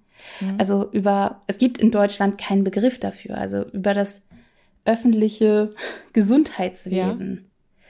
Ja. Ähm, und das hat halt auch viel mit der Diätkultur zu tun oder dass wir dieses komische, verrückte, seltsame Verhältnis zu Essen haben. Einerseits gibt es den Foodporn, mhm. ähm, dann gibt es, ähm, ich weiß nicht, ob du dich mit dieser Mukbang-Szene auskennst. Was ist das? Erklär das noch mit Mukbang? anderen Worten. Okay, Mukbang. Das ist eine Essensvideo, äh, quasi ein Essensvideo-Genre, das gestartet hat in Korea, als Leute filmen sich beim Essen und beim Essen machen. Ja. Ähm, und das ist eigentlich dann so ein, quasi so ein kleines, viele Leute in Südkorea leben alleine, also quasi sowas Gemeinschaftsstiftendes. Ah, okay. Aber das ist halt ähm, vor allen Dingen in den USA, aber auch inzwischen in Korea ausgeartet zu Leute machen Essen-Challenges, wo sie 10.000 Kalorien an einem Stück essen ah. und anderes und wo es einfach so eine Perversion ist und wo einige Leute sagen, das hilft mir als Recovery von meiner mhm. Essstörung, aber auf der anderen Seite gibt es wiederum Leute, die das quasi nutzen, um ihre Essstörung weiter zu fördern und das ist halt echt eine komische Szene, das kenne ich ähm. nur von deutschen YouTubern, die jetzt irgendwie im, in der, ich komme komm ja nun aus der Sport- und mhm. Fitnessbranche, die das dann halt immer so als krasse Challenges machen. 10.000 Kalorien Challenge. Okay. Äh, nur, nur daher kenne ich das. Ja. Ich habe das aber mir nie angeguckt. Ich selber kenne aber auch die Begriffe Binge-Eating oder ich kenne diesen Begriff mhm. auch, eben auch durch diese krassen Wettkampfdiäten und dann die Phasen, wo es dann vorbei war, wo, ja. wo man sich einfach, ich konnte mich dann auch nie stoppen, was das Essen anging, habe mir aber auch nie den Finger in den Hals gesteckt. Ich habe das dann mhm. irgendwie versucht, so in den Griff zu bekommen. Hab's auch irgendwie hinbekommen, aber wie du auch gerade gesagt hast, Essen hat für mich einen echt extrem krass überdurchschnittlichen Stellenwert und Essen ist für mich Liebe und Essen ist für mich Frust. Gleichzeitig bedeutet es auch Sport ist für mich Liebe, bedeutet aber auch Sport ist für mich Frust. Das ist total krass. Also Essen ist für mich echt wirklich alles und Foodporn zeigt mir irgendwie einen schönen Donut und ich will den essen. Also ich bin wirklich da völlig extrem drin, was Essen angeht und ich hasse mich auch dafür und ich krieg's nicht in den Griff. Ich glaube, das ist aber nicht schlimm, weil wir einfach durch unsere Gesellschaft so ein krasses, ambivalentes Verhältnis haben. Und ich hatte halt auch Phasen in meinem mhm. Leben, das war mein letzter großer Rückfall 2017, dass ja. ich quasi wieder in so eine Orthorexie reingegangen bin, weil ich wollte ein Jahr zuckerfrei machen. Und da habe ich halt wirklich diese Mentalität gehabt. Ich dachte, der Weg zur Heilung damals, und das war absolut falsch, ist, dass ich einfach nur noch Food is Fuel sehe. Und es war unglaublich schlimm, vor allen Dingen die ersten ja. Tage. Du bist quasi noch so im äh, Entzug von Zucker, ähm, mhm. bist total low energy und dann waren wir in Amsterdam äh, die Kiffermetropole, oh, die voller Süßigkeiten ist. Geile Süßigkeiten, die alle so schön aussehen mm. und gut und schmecken. War, und ich bin da mit meiner Packung Nussmischung durch die mm. Gegend gerannt und habe fast geheult und es war so schlimm. Wir mussten, wir mussten eigentlich die meiste Zeit außerhalb. Wir waren voll viel in diesem Wandelpark und so, weil mm. ich es einfach nicht ertragen habe, in der Innenstadt zu sein mit den ganzen oh. süßen Gerüchen von Waffeln, von Strohwaffeln ja. und Churros. Ich ähm, könnte das den ganzen Tag essen. Ich brauche keine Hauptspeisen, gib mir das. Und ich weiß aber, dass es für meinen Körper absolut totaler mhm. Quatsch ist. Es ist ne, zu aber viel. Aber das ist, das ist im Grunde genommen, also es, ich habe tatsächlich auch durch meine Therapie gelernt, es gibt Tage, da esse ich nicht viel. Ja. Und das ist okay. Mhm. Und vor allen Dingen ist ein großes Achievement, dass meine Mutter auch inzwischen akzeptiert, dass wenn ich sage, heute kein Mittagessen oder heute vielleicht auch, dass ich nur einmal am Tag esse, mhm. ist kein Problem. Es gibt bei mir diese Tage, da esse ich wenig und es gibt mhm. Tage, da bin ich der absolute Snackbär. Ähm, mhm. Es ist auch sehr zyklusabhängig, habe ich bemerkt, wenn ja. ich meinen Zyklus tracke, dass es wirklich sehr unterschiedlich ist, auch was ich essen will. Beispielsweise vor einer Woche war ich total auf rote Beete und mhm. jetzt denke ich so, rote Beete, äh? äh. Und in drei Wochen, in drei Wochen werde ich wieder sagen, okay, rote Beete den ganzen Tag, drei Tag rote Beete, hm? rote Beete Saft, mm. Ähm, und Genau, und das ist halt so ein Thema, wo ich auch ähm, denke, für jeden ist das individuell und verschieden. Und diese Beziehung in unserer Welt zu handeln, zum Sport und zu Bewegung und zu, also es muss ja noch nicht mal Sport sein, mhm. ähm, sondern einfach zu Bewegung allgemein und Freude an Bewegung zu haben und zu Ernährung, das ist einfach so schwierig in unserer Welt, wo wir ja wirklich jeden Tag von allen möglichen Medien beballert werden mit ja du musst so sein, du musst das essen und das ist das neue Superfood. Da war ich richtig viele Jahre voll das Werbeopfer. Ich habe jedes Pülverchen gekauft, jeden Scheiß. ähm, wahrscheinlich wäre ich noch viel mehr in dieser Sportlerernährung aufgegangen, wenn ich nicht eine Milcheiweißallergie hätte. Mhm. Ähm, dann würde ich wahrscheinlich noch, dann hätte ich wahrscheinlich diese ganzen Shakes noch mitgenommen. Ja, ja, ja. aber, aber, was noch viel schlimmer ist, es gibt ja auch diese Gru Gruppierung, ich Gott, ich sag so Polizeideutsch. Es gibt aber auch so die äh, Accounts, die dann wieder sagen, äh, Zucker durch alles Mögliche an Ersatzzucker oder Austauschprodukten ersetzen. Mhm. Und da ist überall, sind da Unmengen an diesem, was weiß ich, Erythrit, Stevia, sonst mhm. wie drin. Habe ich auch für mich festgestellt. Bullshit. Ja, ich glaube, das ist es auch einfach ist immer super, zu extrem. Ja. Ich finde halt auch, ähm, ich finde, wenn jemand für sich sagt, ja, ich will keinen Zucker oder ich will jetzt mhm. äh, Intervallfasten machen, ähm, ich bin da absolut der Meinung, Selbstbestimmung des eigenen Körpers. Ich finde beispielsweise auch nicht, dass es schädlich für Body Positivity oder Selbstliebe ist, wenn jemand mhm. sagt, ich möchte jetzt aber abnehmen oder ich möchte vielleicht auch, ähm, habe ich auch öfters in meinem Umfeld, ich möchte zunehmen mhm. oder ich mhm. möchte jetzt muskulöser werden. Ich finde, mhm. das ist Selbstbestimmung der eigenen Person. Ähm, was mir oft auf den Keks geht, und das ist nicht nur in sozialen Medien, ist, dass Leute sagen, oh, ich habe hier so, so eine tolle Sache gemacht, du musst das jetzt auch machen. Ich habe das sehr oft mit Leuten, die laufen gehen. Und ich denke halt einfach so, mhm. nee, nee, nee, nee, nee, ich habe einen kaputten Fuß. Ich darf nicht aufs mhm. Trampolin und ich gehe auch nicht so gerne laufen. Also mhm. lass mal stecken. Ich gehe ins ja. Wasser. Schwimmst du da so richtig oft? Also gehst du da richtig oft noch schwimmen? Ich, ich liebe hab, ja Menschen, die gut schwimmen können. Das sieht so ästhetisch aus. Ich habe Aquafitness gemacht, äh, jetzt eine Zeit lang. Und ich ja? habe zum ersten Mal Aquafitness gemacht. Und ich habe mir selbst solche Paddel gekauft, weil das Problem war, dass dann leider jemand in meiner Familie krank geworden ist und ich dann mhm. doch so ein bisschen hin und her gefahren bin und das ein bisschen stressig war. Ähm, ich denke, ich werde für mich selbst weiter Aquafitness machen, aber ich schwimme auch einfach Bahnen. Ich schwimme das gar nicht so sehr, weil ich krass irgendwas verbrennen will oder so. Ich denke mhm. überhaupt nicht in Zahlen. Ähm, ich bin allgemein so ein Mensch, ich muss, ich brauche viel Auslauf. Ich bin wie so ein Hund. Mhm. Ich brauche ich brauch Auslauf. Ich brauche ein bis zweimal am Tag äh, einen großen Spaziergang. Hey, das ist gut. Ich liebe das auch. Ich brauche äh, ich brauche auch manchmal so ein bisschen Fitness, aber es gibt auch bei mir Tage, wo ich überhaupt keinen Bock darauf habe. Ähm, rumzuhopsen oder zu hulern oder irgendwie mit den Handeln was zu machen. Mhm. Ähm, und ich versuche mich gerade ein bisschen davon zu befreien, dass ich mich selbst unter Druck setze ähm, und dass ich einfach reinfühle in mich. Aber ich gehe schon gerne schwimmen und mache dann einfach Bahnen. Das ist bei mir bis momentan so ein bis zweimal die Woche. Mhm. Ich würde aber halt gerne, wenn mein Mann umzieht, mein Mann geht bald ins Referendariat, ja. ähm, dann kann ich mir vorstellen, dass ich wirklich so eine tägliche Schwimmerin werde. Mhm. Es ist, äh, Schwimmen ist das Beste, was gibt. Ich finde, Wirklich. Fürs Lymphsystem, für, ach, für alles. Mhm. Du verbrennst Du bist kaputt, glücklich und hungrig. Ich erinnere mich immer noch an meine Schwimmeinheiten. Ich war immer hungrig danach. Ja, das ist auch. Auf M&M's habe ich Appetit gehabt. Ich habe immer so Nasscluster oder so selbstgemachte Hafernussgeschichten dabei. Also wir machen auch selbst, äh, wir malen uns so Haferflocken zu Mehl und machen dann so eine Hafernussgeschichte, weil ich finde Nussbutter ist sowieso das Beste, was gibt. Alle Nussbutter. Ähm, Süchtig machend. Ja, absolut. Es ist einfach super gut, wenn man sowas Süßes und Salziges hat. Und das Problem bei mir ist wirklich, wenn ich im Wasser war, wenn ich mehr als 20 Minuten im Wasser war, ich brauche sofort etwas zu essen, nachdem ich aus der Dusche komme, ansonsten kippe ich um. Und da hast du quasi schon vorgesorgt, aber in gesund. Darauf achtest du schon.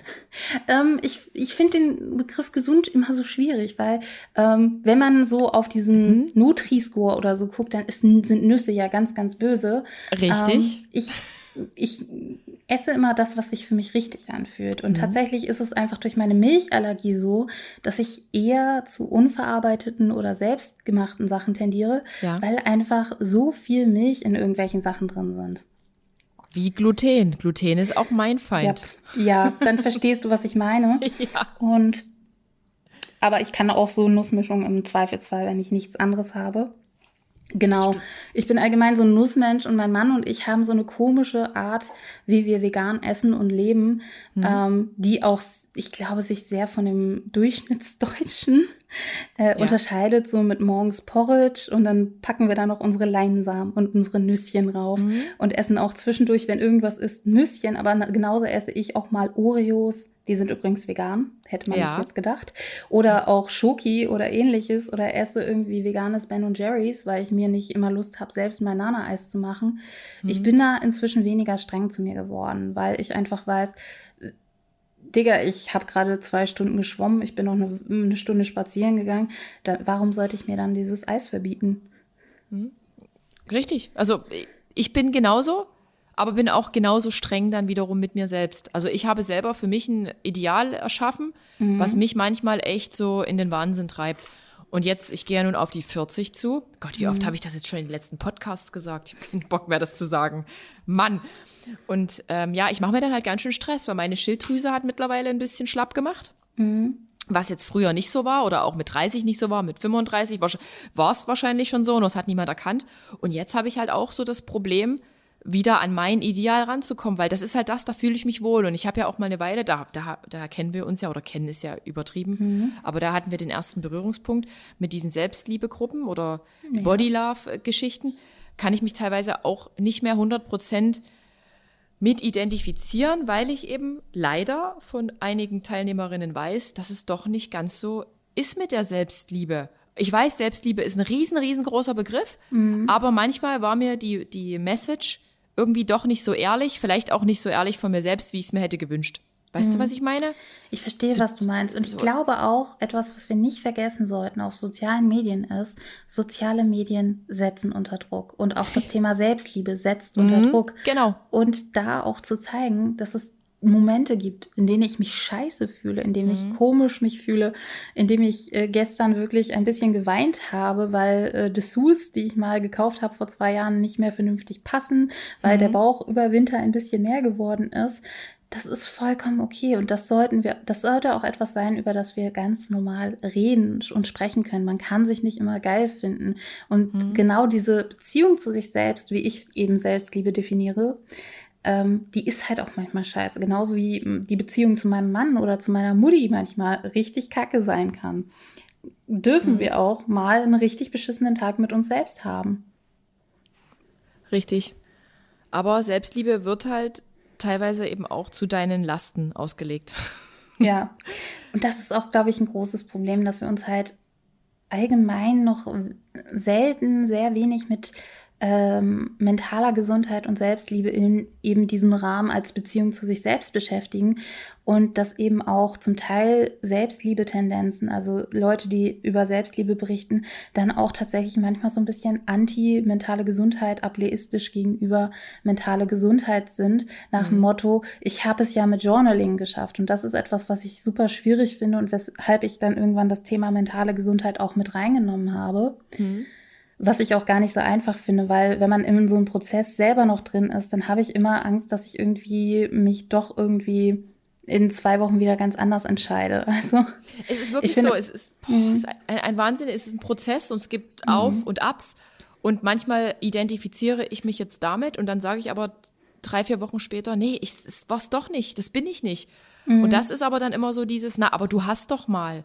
Genau. Wieso, wie, wie, wieso äh, achtest du jetzt wieder so krass auf deine Ernährung? Vor drei Monaten war es doch okay, äh, so wie ja. du warst. Und die, man, der, der Mensch versteht halt nicht, dass man sich selber auch immer wieder in einem Wandel befindet und man sich eigentlich nur selber gefallen muss und das eigentlich für sich genau. selbst macht. Aber dadurch, dass wir das ja alles irgendwie nach außen tragen, durch Social Media, ist man halt irgendwie dann doch wieder angreifbar oder unglaubwürdig oder was auch immer.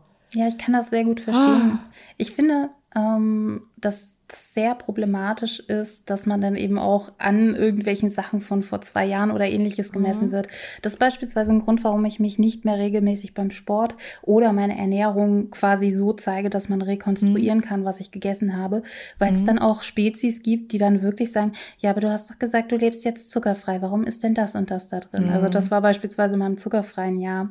Ja, ja. Und ähm, wo ich auch einfach sagen muss, Leute, kommt doch einfach damit klar, dass auch wir, die uns öffentlich zeigen, schlechte Tagen oder ähnliches haben, wo ich auch öfters wirklich schon mal Grenzen setzen musste, wo ich wirklich sagen musste, du, ich bin jetzt gerade nicht dein emotionaler Punching Ball. Wenn du gerade Frust hast, dann geh laufen.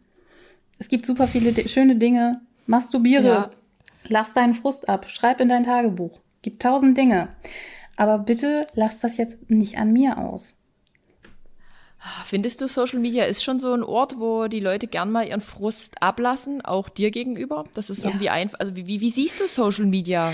Ähm, Social Media ist einerseits so eine richtig gute Schatzkiste. Ich habe beispielsweise im Bereich Sexpositivität und eben auch so mhm. Aufklärung, mhm. also wirklich, ich wurde, glaube ich, erst durch Social Media richtig aufgeklärt.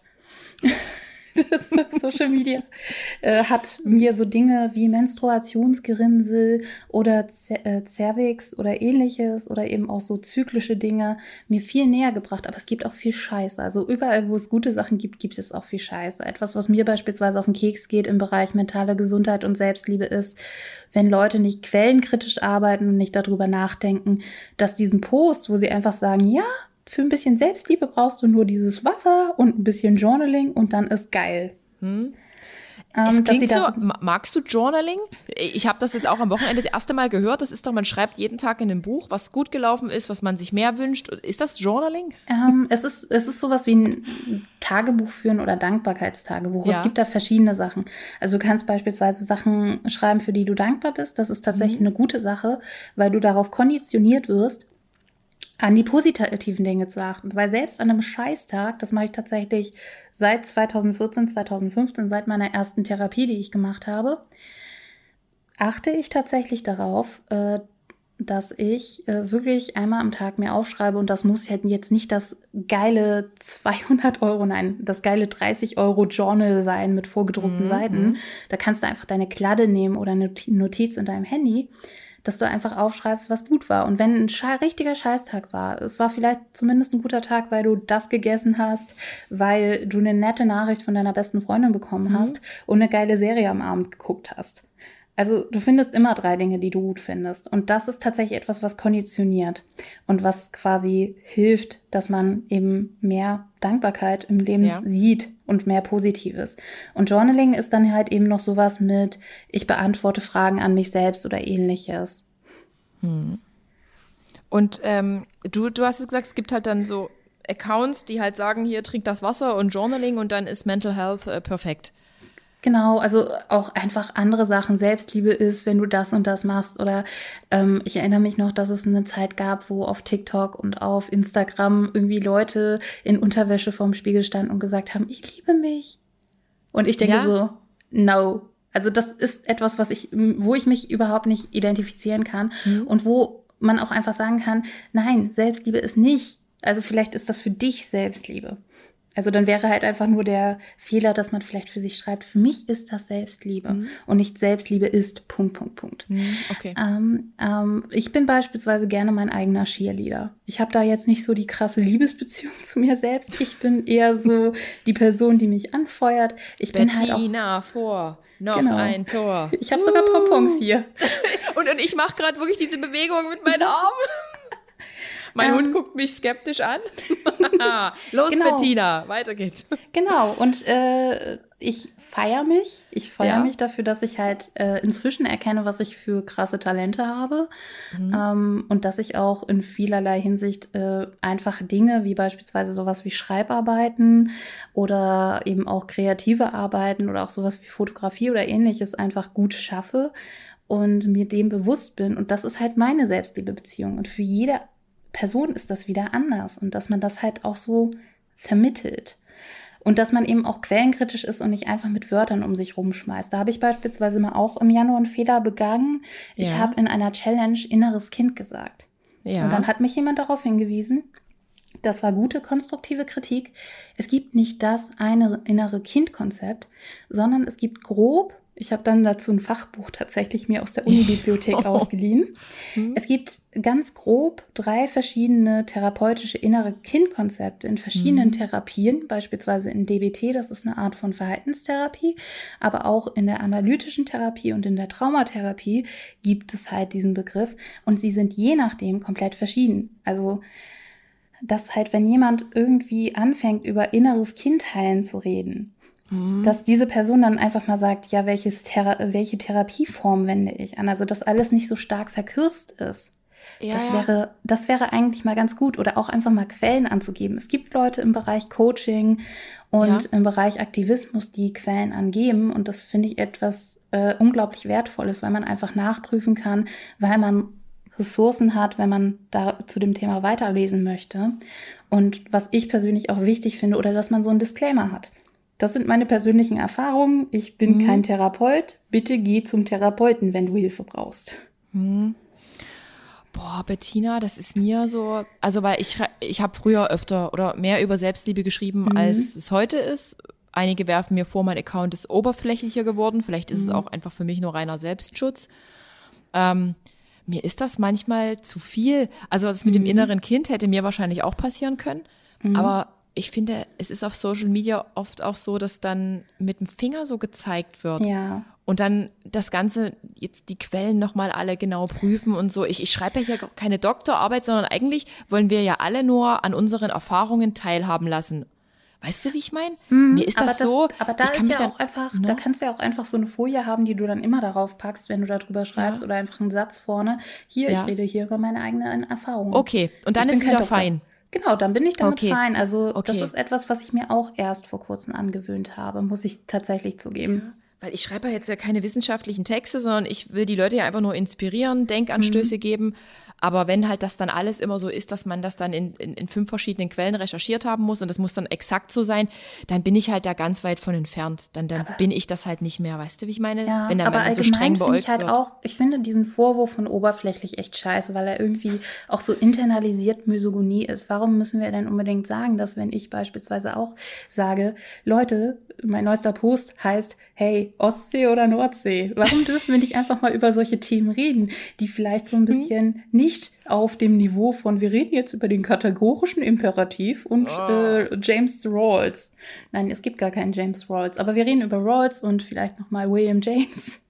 äh, wir müssen jetzt hier kein, äh, kein, keine Ahnung, wir müssen ja jetzt keine äh, Talkshow mit äh, Richard David Brecht oder so machen. Nee. Wir machen, wir machen einfach auch mal so ein, hey, welches Outfit findest du schöner? Eins, ja, zwei oder drei? Ganz, ganz genau. Und ich wandle mich gerade ein bisschen auch mal in diesen mhm. Fashion-Bereich, weil ich war wirklich, seit ich auf Social Social Media bin, ich war immer Sport. Erst mhm. Hardcore Bodybuilding, dann einfach nur noch Sport, dann hatte ich den Bandscheibenvorfall, weniger Sport, aber ich bin immer noch diese gleiche Sportlerin. Aber auch ich bin doch eine erwachsene Frau, die sich für Mode interessieren darf und das ist aber dann gleich oberflächlich. Das finde ich halt immer schade, dieser Stempel. Ja, früher, früher hast du aber wirklich deepere Texte geschrieben. Ja, früher hatte ich auch Liebeskummer, war irgendwie so halb depressiv durch dieses schwere Medikament, was mhm. ich genommen habe. Wollt ihr, dass das so ist, dass ich immer traurig bin oder seid ihr nur bei mir, wenn es mir schlecht geht? Manchmal habe ich so mhm. das Gefühl, dass es dann, dann sind die Leute aktiv. Wenn du irgendwie eine Trauermitteilung hast, dann sind sie, sind sie mitfühlend. Oh, gerade getrennt. Oh, Job läuft nicht mehr. Mhm. Mm. Aber sobald es dir gut geht, darf man das nicht sagen. Ja, mir scheint gerade die Sonne aus dem Arsch. Ich weiß nicht. Also bei mir ist es tatsächlich auch, dass mir viele Leute schreiben, dass sie meine Ausstrahlung so fröhlich finden. Also, mhm. äh, dass sie einfach mein Lächeln sehen und einfach freuen, dass ich strahle. Manchmal ja. ist es dann, geht es dann auch in so, du bist so mutig, weil du dich so zeigst. Und das ist dann wieder so ein bisschen, hey Leute, ich bin nicht mutig. Das ist einfach mein Körper. Also, mhm. ist nicht mutig. Bin es ist normal. Aber, aber, aber so denken halt genau. halt viele, die, die, die, die vielleicht auch ja. in der gleichen Situation sind wie du. Das klingt schon wieder total doof.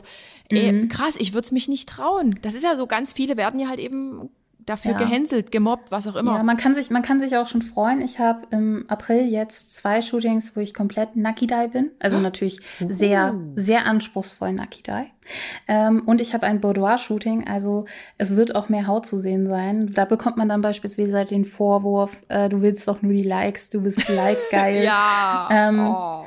Und ich denke halt, nee, das darf sich verändern, weil du bist ja quasi, du bist dein Account. Du bist dein Account. Du darfst so viel ähm, machen und äh, so viel zeigen, wie du möchtest. Und ich meine, ich habe beispielsweise erstmal mit so tagebuchartigen Blog angefangen und ich habe vor zwölf Jahren Beauty-YouTube gemacht. Also wirklich. also ich habe mich da auch raus. Äh, ja. Ich bin jetzt nicht mehr so konsumorientiert. Früher war ich äh, quasi kurz in der Schulzeit oder Anfang des Studiums war ich total auf Beauty, weil ich war zum ersten Mal in der Stadt und hatte ein DM vor Ort. Bei mir mhm. zu Hause gab es nur Rossmann und ja. war dann wirklich so, oh, geil, Konsum, Schmink. Ja. Und es ist doch schön, dass wir uns verändern. Und ähm, man sollte das doch nicht als Defizit sehen, weil das Gute ist, du kannst ja selbst entscheiden, welche Sachen du konsumierst und welche du nicht. Und wenn dann irgendwie äh, die Mathilda, die früher ganz diepe Texte geschrieben hat, jetzt nur noch mhm. Beauty macht, dann kann ich auch der Mathilda entfolgen und folge dann der anderen Person mit ganz tiefen Texten. Also ich Richtig. finde, ich finde es im Gegenteil total schön, wenn man so eine Entwicklung sieht und wenn man Leuten schon jahrelang folgt. Und es ist natürlich so eine parasoziale Beziehung in den meisten Fällen, weil man schreibt ja jetzt nicht regelmäßig mit den Leuten mhm. und auch nicht jeder ist irgendwie so am Antworten. Aber es ist eine schöne parasoziale Beziehung zu sehen, ach, die Person ist jetzt schwanger geworden, die Person ist jetzt mhm. Mutti geworden, die Person hat jetzt ganz andere Themen, weil auch das Leben ganz anders geworden ist.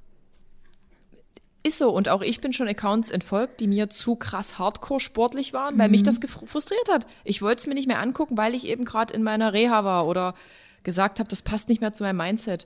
Es ist ja so. Oder, oder wenn jetzt manche wirklich Muddy geworden sind. Ich bin jetzt nicht so die Muddy. Mhm. Und mich interessiert der Content tatsächlich nicht, aber dann entfolge ich den still und dann ist gut. Aber ja. bei uns ist es oft so, es muss mitgeteilt werden. Das und das und das gefällt mir jetzt nicht mehr und deshalb folge ich dir jetzt nicht mehr. Ja, das ist irgendwie so eine Sache, die ich super schwierig finde an sozialen Medien und wo wir, glaube ich, mhm. bestimmt noch eine Stunde drüber reden könnten, dass da mhm. einfach dieser Druck und diese Erwartungshaltung von draußen ist und wo ich einfach immer wieder rausschreien möchte, liebe Leute, du weißt nicht, wer ich bin. Ich zeige dir einen ganz kleinen Ausschnitt von mir. Dieser mhm. Ausschnitt ist vielleicht so ein bisschen realer als andere Leute und vielleicht ist mhm. er auch ein mhm. bisschen unrealer als andere Leute, die sich beispielsweise auch beim Pinkeln Story machen oder so. ähm, ähm, aber ähm, ich habe meine Gründe dafür, dass ich äh, das so mache, wie ich mache. Beispielsweise teile ich nie Zeit, äh, Zeit echt aufgrund von dieser Stalking-Episode in meinem Leben, mhm. die ja auch zwei Jahre lang ging und mit verschiedenen Leuten. Also ich ja. teile keine Echtzeit. Ähm, Orte mehr, Orte wo mehr, du bist. Genau. genau. Das tue ich nicht. Ich, wenn ich am Strand bin, werde ich es mit Sicherheit erst als Story posten, wenn ich wieder weg bin vom Strand. Sehr schlau, mache ich auch mhm. so. Ganz genau. sehr, man lernt dazu. und auch, dass man halt beispielsweise guckt, ähm, wenn wir jetzt umziehen, okay, wo werde ich meine Adresse hinpacken fürs Impressum und ähnliches. Das ist ja noch so eine Sache, die man als mhm. Selbstständiger braucht.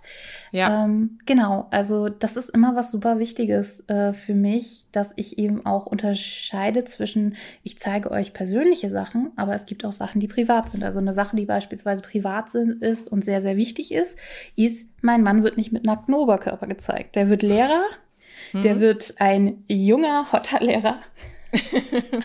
und äh, da möchte ich beispielsweise meinen Mann nicht äh, im Internet zeigen, damit da nicht irgendwie Futter ist. Äh, auch wenn das jetzt erst so in einem halben Jahr beginnt, halbes Jahr, mhm. Dreivierteljahr, ähm, ist das was, wo wir beispielsweise schon von Anfang an, seit er angefangen hat zu studieren, äh, darauf zu achten, dass wir ihn nicht oben ohne zeigen. Mhm. Und ähm, beantwortest du eigentlich all deine Nachrichten selbst? Äh, ja, also meistens ähm, eine Sache, Ausnahme, ich müsste mir das mal in mein Profil reinschreiben. Ich habe es heute bei jemandem gesehen. Ich mag keine Audionachrichten. Also bei dir geht es, weil wir haben ja schon länger Kontakt, aber ich kann nicht bei jedem Audionachrichten beantworten. Nee, ich mag das auch gar nicht. Es ähm, tut mir auch leid. Ich mag gar kein gar Problem. Ähm, also ich werde, glaube ich, mal in mein Profil keine Audionachrichten reinschreiben als als direkt ins Profil. Dann wird es jeder auch merken.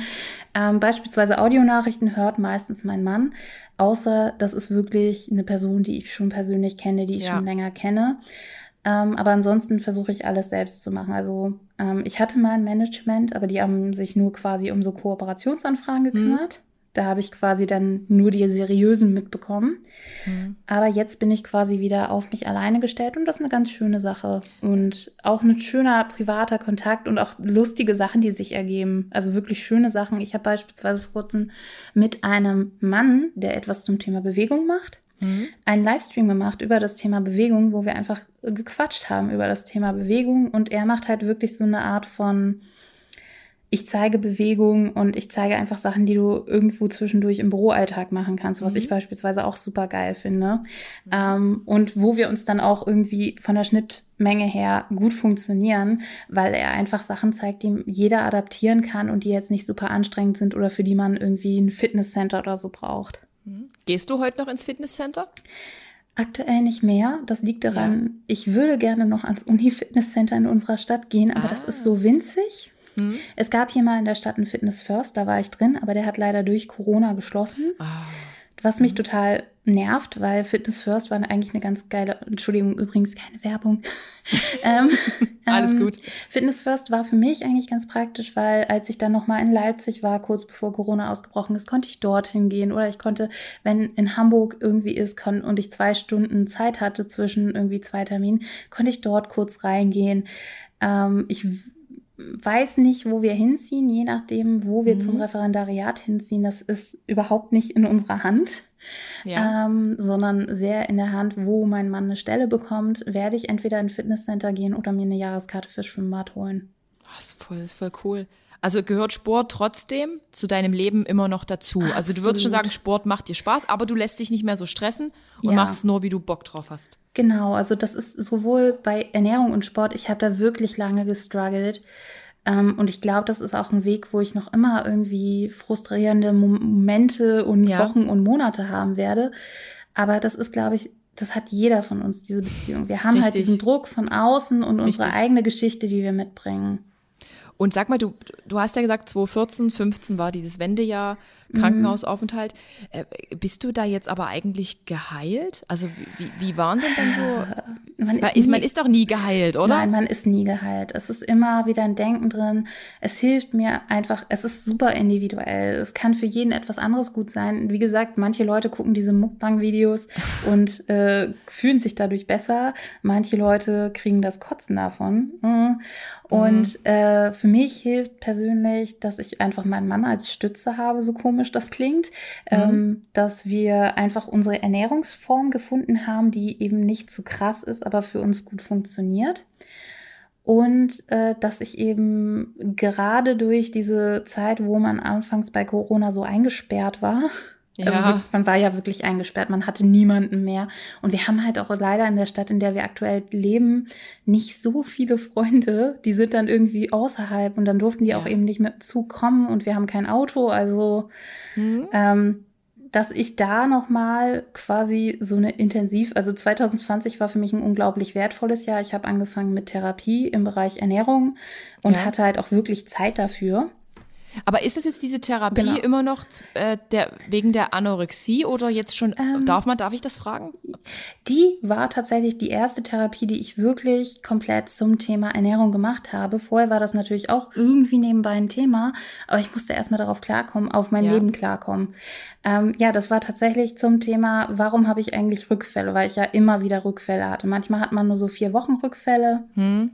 Aber 2017 hatte ich ein ganzes Jahr lang Orthorexie-Rückfall. Ja, ähm, und das war auch für mich wertvoll, weil ich dann einfach nochmal an meiner Beziehung zur Bewegung, weil ich irgendwie das immer gar nicht so auf dem Kieker hatte, dass eben auch ähm, durch Sport da sehr viel mit mhm. reingemischt hat. Mhm. Und achtest du trotzdem so ein bisschen auf Kalorien? Oder hast du einen Fitness-Tracker? Darf man das fragen? Ich habe äh, tatsächlich momentan wieder meinen Fitness-Tracker rausgesucht, weil es von meiner Krankenkasse so eine Challenge gibt, ja. wo ich einfach mich normal bewegen muss und dann kriege ich die Wochenziele und dann kriegen wir vielleicht irgendwelche Kurse oder ähnliches bezahlt. Ja. Ähm, aber ich gucke nicht drauf. Also ich speise es auch nur einmal die Woche ein hm. und gucke nicht drauf, weil ich einfach von mir aus weiß, würde ich drauf gucken, würde ich sehen, oh krass, ich mache so 60.000 bis 80.000 Schritte in der Woche hm. ähm, und äh, es ist genug Bewegung, weil ich habe Bock drauf und ich freue mich drauf und Tracken ist etwas, was ich tatsächlich so gar nicht mehr mache. Hm. Ähm, ich habe es früher noch gemacht und früher hat es mir geholfen, beispielsweise wenn ich irgendwie ich nenne es nicht Essanfälle.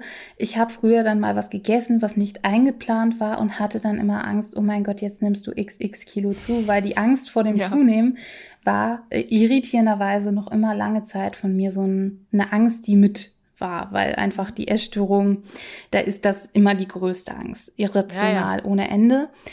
Und das war dann quasi so ein Reality-Check, um zu sehen, ja, du hast jetzt gerade 500 Kalorien gegessen, das ist jetzt nicht die Welt. Mhm. Ähm, aber ich lasse es inzwischen komplett, weil ich versuchen möchte, eben nicht Lebensmittel in gut und böse einzuteilen oder zu bewerten. Und ähm, trotzdem mal eine sehr private Frage, würdest du gern abnehmen? Es kommt drauf an. Also ich habe manchmal meine Momente, wie eben gestern, als ich ein mhm. bisschen traurig war, wo ich denke, oh, ich hätte gerne schon wieder ein bisschen weniger Bauch. Ja. Aber das ist etwas, was mit der Zeit kommt. Das Ding ist, wir wollen in unserer Gesellschaft, wo man alles super schnell bekommt, auch super schnell ja. keinen Bauch mehr oder ähnliches. Aber das ist ein Prozess, der kommt, der sich, wo sich der Körper verändert. Und wo ich beispielsweise dann in den letzten Jahren schon, als ich noch im Fitnesscenter war, happy war, dass ich mehr Muskelmasse bekommen habe. Und mhm. das war eben nicht so eine Sache, die eben von ein bis zwei Wochen ging, die ging über sechs Monate. Mhm. Und ähm, ich lasse die Sachen auf mich zukommen. Es ist jetzt, ich habe mich ja auch komplett verändert, was Sport angeht und bin jetzt mhm. wieder mehr im Wasser und ich werde einfach mal in sechs Monaten gucken, wird da sich was verändert haben, werde ich weniger Zellulite haben. ähm, und da muss man einfach geduldig sein und diese Geduld auch lernen, weil es gibt ja. eben nicht den Zauberknopf oder das Zaubermittel, ähm, sondern ja. einfach, ich, ich habe keine Lust fürs Morgen zu leben oder irgendwelchen alten Zeiten hinterher zu hängen, sondern ich möchte im Moment sein. Mhm. Und hast du, hast du für dich selber so ein Wunschgewicht? Gibt es sowas? Überhaupt nicht. Ich finde, Gar nicht. erstmal ich bin jetzt im Moment, ich bin jetzt da und ich bin unglaublich glücklich, dass ich noch lebe. Also, dass ich in ja. der schwersten Stunde meines Lebens, als ich gerade vor Stalking geflohen war, meine Gesundheit auch gar nicht mal so geil war, ähm, plötzlich meinen Mann getroffen habe. Mhm als FSJ-Kollegen damals. Ja. Und ähm, dass ich jetzt heute so ein Leben habe, weil als ich 2014, 2015 an meinem nicht nur physischen, sondern auch mentalen Gesundheitstiefpunkt ja. war, da, da wusste ich nicht, was morgen ist. Mhm. Ähm, und ich glaube, das ist etwas, was von außen sehr schwer nachzuvollziehen ist, dass ich eigentlich erstmal dankbar bin an allererster Stelle. Mhm. Dass ich einfach froh bin, dass ich noch am Leben bin, dass ich gesund bin, dass ich so gesund bin, wie ich nie war, mhm. ähm, dass ich die Möglichkeit habe, mein Leben so frei zu gestalten, wie ich will, dass ich reisen kann, dass ich Freunde treffen kann und dass ich eben nicht mehr in ich bezeichne meine Essstörung und eben auch diese Sportsucht, die ich hatte, auch oft als so ein Gedankengefängnis aus mhm. Zwangsgedanken. Mhm. Und dass ich aus diesem Gefängnis rausgebrochen bin und dass ich wieder so viel Freiheit habe, ist etwas, was unglaublich ist. Und das heißt nicht, dass ich mich jetzt hinsetze und äh, auch wenn Leute das vielleicht denken, Berge von Donuts esse. Ich hasse Donuts, by the way. ähm, oder mhm. Chips oder was auch immer, sondern das heißt, dass ich mal einen Tag habe, wo ich den Oreo esse und ja. wo mein Mann dann nachdem ich vier Kekse gegessen habe, die restliche Packung ausknuppert. Ähm, und dann gibt es wieder Tage, da esse ich mein Porridge und bin bis abends satt und esse dann noch ein bisschen Ofengemüse. Ja. Ähm, und da will ich gar nicht so in diesen Zielen leben, sondern ich tue erstmal den Sport, weil er mir unglaublich gut tut, weil mhm. Sport meine Meditation ist, ja. weil ich den Kopf frei kriege, weil ich Freude an Bewegung habe oder weil ich auch die Freude an diesem leichten Muskelkater habe. Er darf nicht zu doll werden. ähm, und weil es auch einfach für mich so Sportarten gibt, also beispielsweise Laufband oder Stepper, wo ich mir in meinem Studium, das ja krass leseintensiv war, also so 1000 Seiten die Woche ungefähr. Uh, das ist ähm, viel. Ja, es war halt Deutsch und Philosophie, ja. war eine Kackkombi. Mhm. Leute, mhm. Leute studiert nur eins von beiden. Holt mhm. euch noch ein Fach, wo ihr weniger lesen müsst. Aber Hut ab, doch. Genau, also da habe ich dann halt auch oft irgendwie auf dem äh, Laufband oder auf dem ähm, ähm, auf dem ach, Stepper, Stepper, auf dem Stepper gesessen und oder gestanden und habe gelesen nebenbei. Ähm, und das ist auch etwas, was irgendwie ich bis heute total gerne mag und auch gerade momentan ein bisschen vermisse, dass man einfach auf so einem Laufband steht. Aber es ist ein mhm. anderes Laufen ähm, und einfach ähm, dann nebenbei noch ein bisschen liest. Habe ich früher tatsächlich auch gemacht. Ich hatte wirklich auf dem Stepper habe ich dort meine Schritte gemacht und dabei gelesen. Andere konnten mhm. das nicht, aber man gewöhnt sich irgendwann dran und es ist mhm. irgendwie eine schöne Sache. Die Zeit vergeht ultra schnell. Ja, heute beantworte ich Nachrichten, wenn ich mal auf dem Stepper bin. Das ist selten, mhm. total selten, aber dann bin ich mal persönlich in meinem Postfach drin. Und sag mal, du sagst, äh, dein Mann war quasi irgendwie auch so eine Art Lebensretter oder hat dein Leben wieder schön gemacht, 2014, 15? Ähm, ah, ja. Ist der ultra sportlich? Ist der so? Wie, wie beschreib mal deinen Mann, weil du hast gesagt, der ist ja ziemlich heiß. Mein Mann ist ein für mich. Äh, mein Mann ist. Ja, für dich. Äh, ich, ich bin, bezeichne das als, also es gibt ja Laus und er ist ein Atletikolauch, weil er ist sehr V-förmig. Ich, ich, ich stehe total da drauf. ähm, ich hatte tatsächlich einen anderen, also eigentlich habe ich gar keinen festen Typen, weil ich bin mhm. erstmal sapiophil. Ich stehe darauf, wenn Typen intelligent sind und mir diskutieren können mhm. und mir das Wasser reichen können. Oh, das kann er nicht. Das kann er jetzt nicht. Er das, das kann er absolut. Das kann er absolut. Er ist äh, sehr, sehr intelligent und ja. ich glaube, wir haben uns am ersten Tag direkt über das Konzept von gelebter Nächstenliebe äh, ja. und Kritik über die evangelische Kirche, wo wir halt beide irgendwie mal was zu tun ja. hatten oder er noch immer karitativ zu tun hat, mhm. ähm, unterhalten ähm, wir unterhalten uns sehr viel über Politik und ähnliches und ich glaube, das muss man mögen. Mhm. Ähm, ja, mein Mann ist ähm, gar nicht so sehr sportlich. Also der war auch tatsächlich allgemein, der war auch eben in so einem Bodyshaming-Verhalten, als ich ihn kennengelernt habe, weil der mhm. hatte mit Fußball aufgehört und der fand sich zu dick, weil er hatte zwei Zentimeter Speck. Okay. Der Lauch hatte zwei Zentimeter Speck. Okay. Mhm. ähm, wenn du das hörst, Jonas, sorry. Aber der hatte auch seine Selbstliebe-Struggles. Und das ist etwas, was ich super traurig finde, dass man eben auch Männern das nicht zugesteht, dass Männer genauso ihre Body-Issues und ihre Selbstliebe-Struggles mhm. haben. Ähm, und mein Mann macht sehr gerne Gruppensportarten. Der hat versucht, eine Zeit lang zu laufen. Ja. Das kriegt er nicht hin. Und der liebt halt, äh, seinen Gruppensport zu machen. Also er würde jetzt nicht in so einen krassen Fußball- oder Handball- oder Basketballverein gehen, wo richtig Druck ist. Er will mhm. einfach just for fun spielen und er will auch gerne äh, Geschlechter gemischt spielen und mhm. er steht total auf Gruppensportarten und auf so Gemeinschaft. Und da sind wir komplett verschieden. Er hat auch mal Fitnesscenter versucht und es funktioniert mhm. überhaupt nicht. Aber mhm. was wir zusammen machen, was mein Mann und ich zusammen machen, ist super gerne so Workouts auf YouTube. Also Ach, cool. Genau, das ist etwas, was wir eingeführt haben 2019, glaube ich schon, und äh, was sehr gut funktioniert. Und er hat dann eben noch seinen Bauchworkout momentan wieder, weil er wieder ein bisschen fester da werden will, weil er wieder seine Body-Issues hat. Mhm. Ähm, und wo wir auch einfach sehen, mein Mann ist krass beweglich. Also mein Mann könnte sofort, wenn er Bock auf Yoga hätte, er hasst Yoga. Also wenn er Bock auf Yoga hätte, dann könnte er super gut äh, die krassesten Stellungen machen, weil mein Mann kann man wie so ein Ball zusammen. der ist einfach genetisch super krass dehnbar. Also no.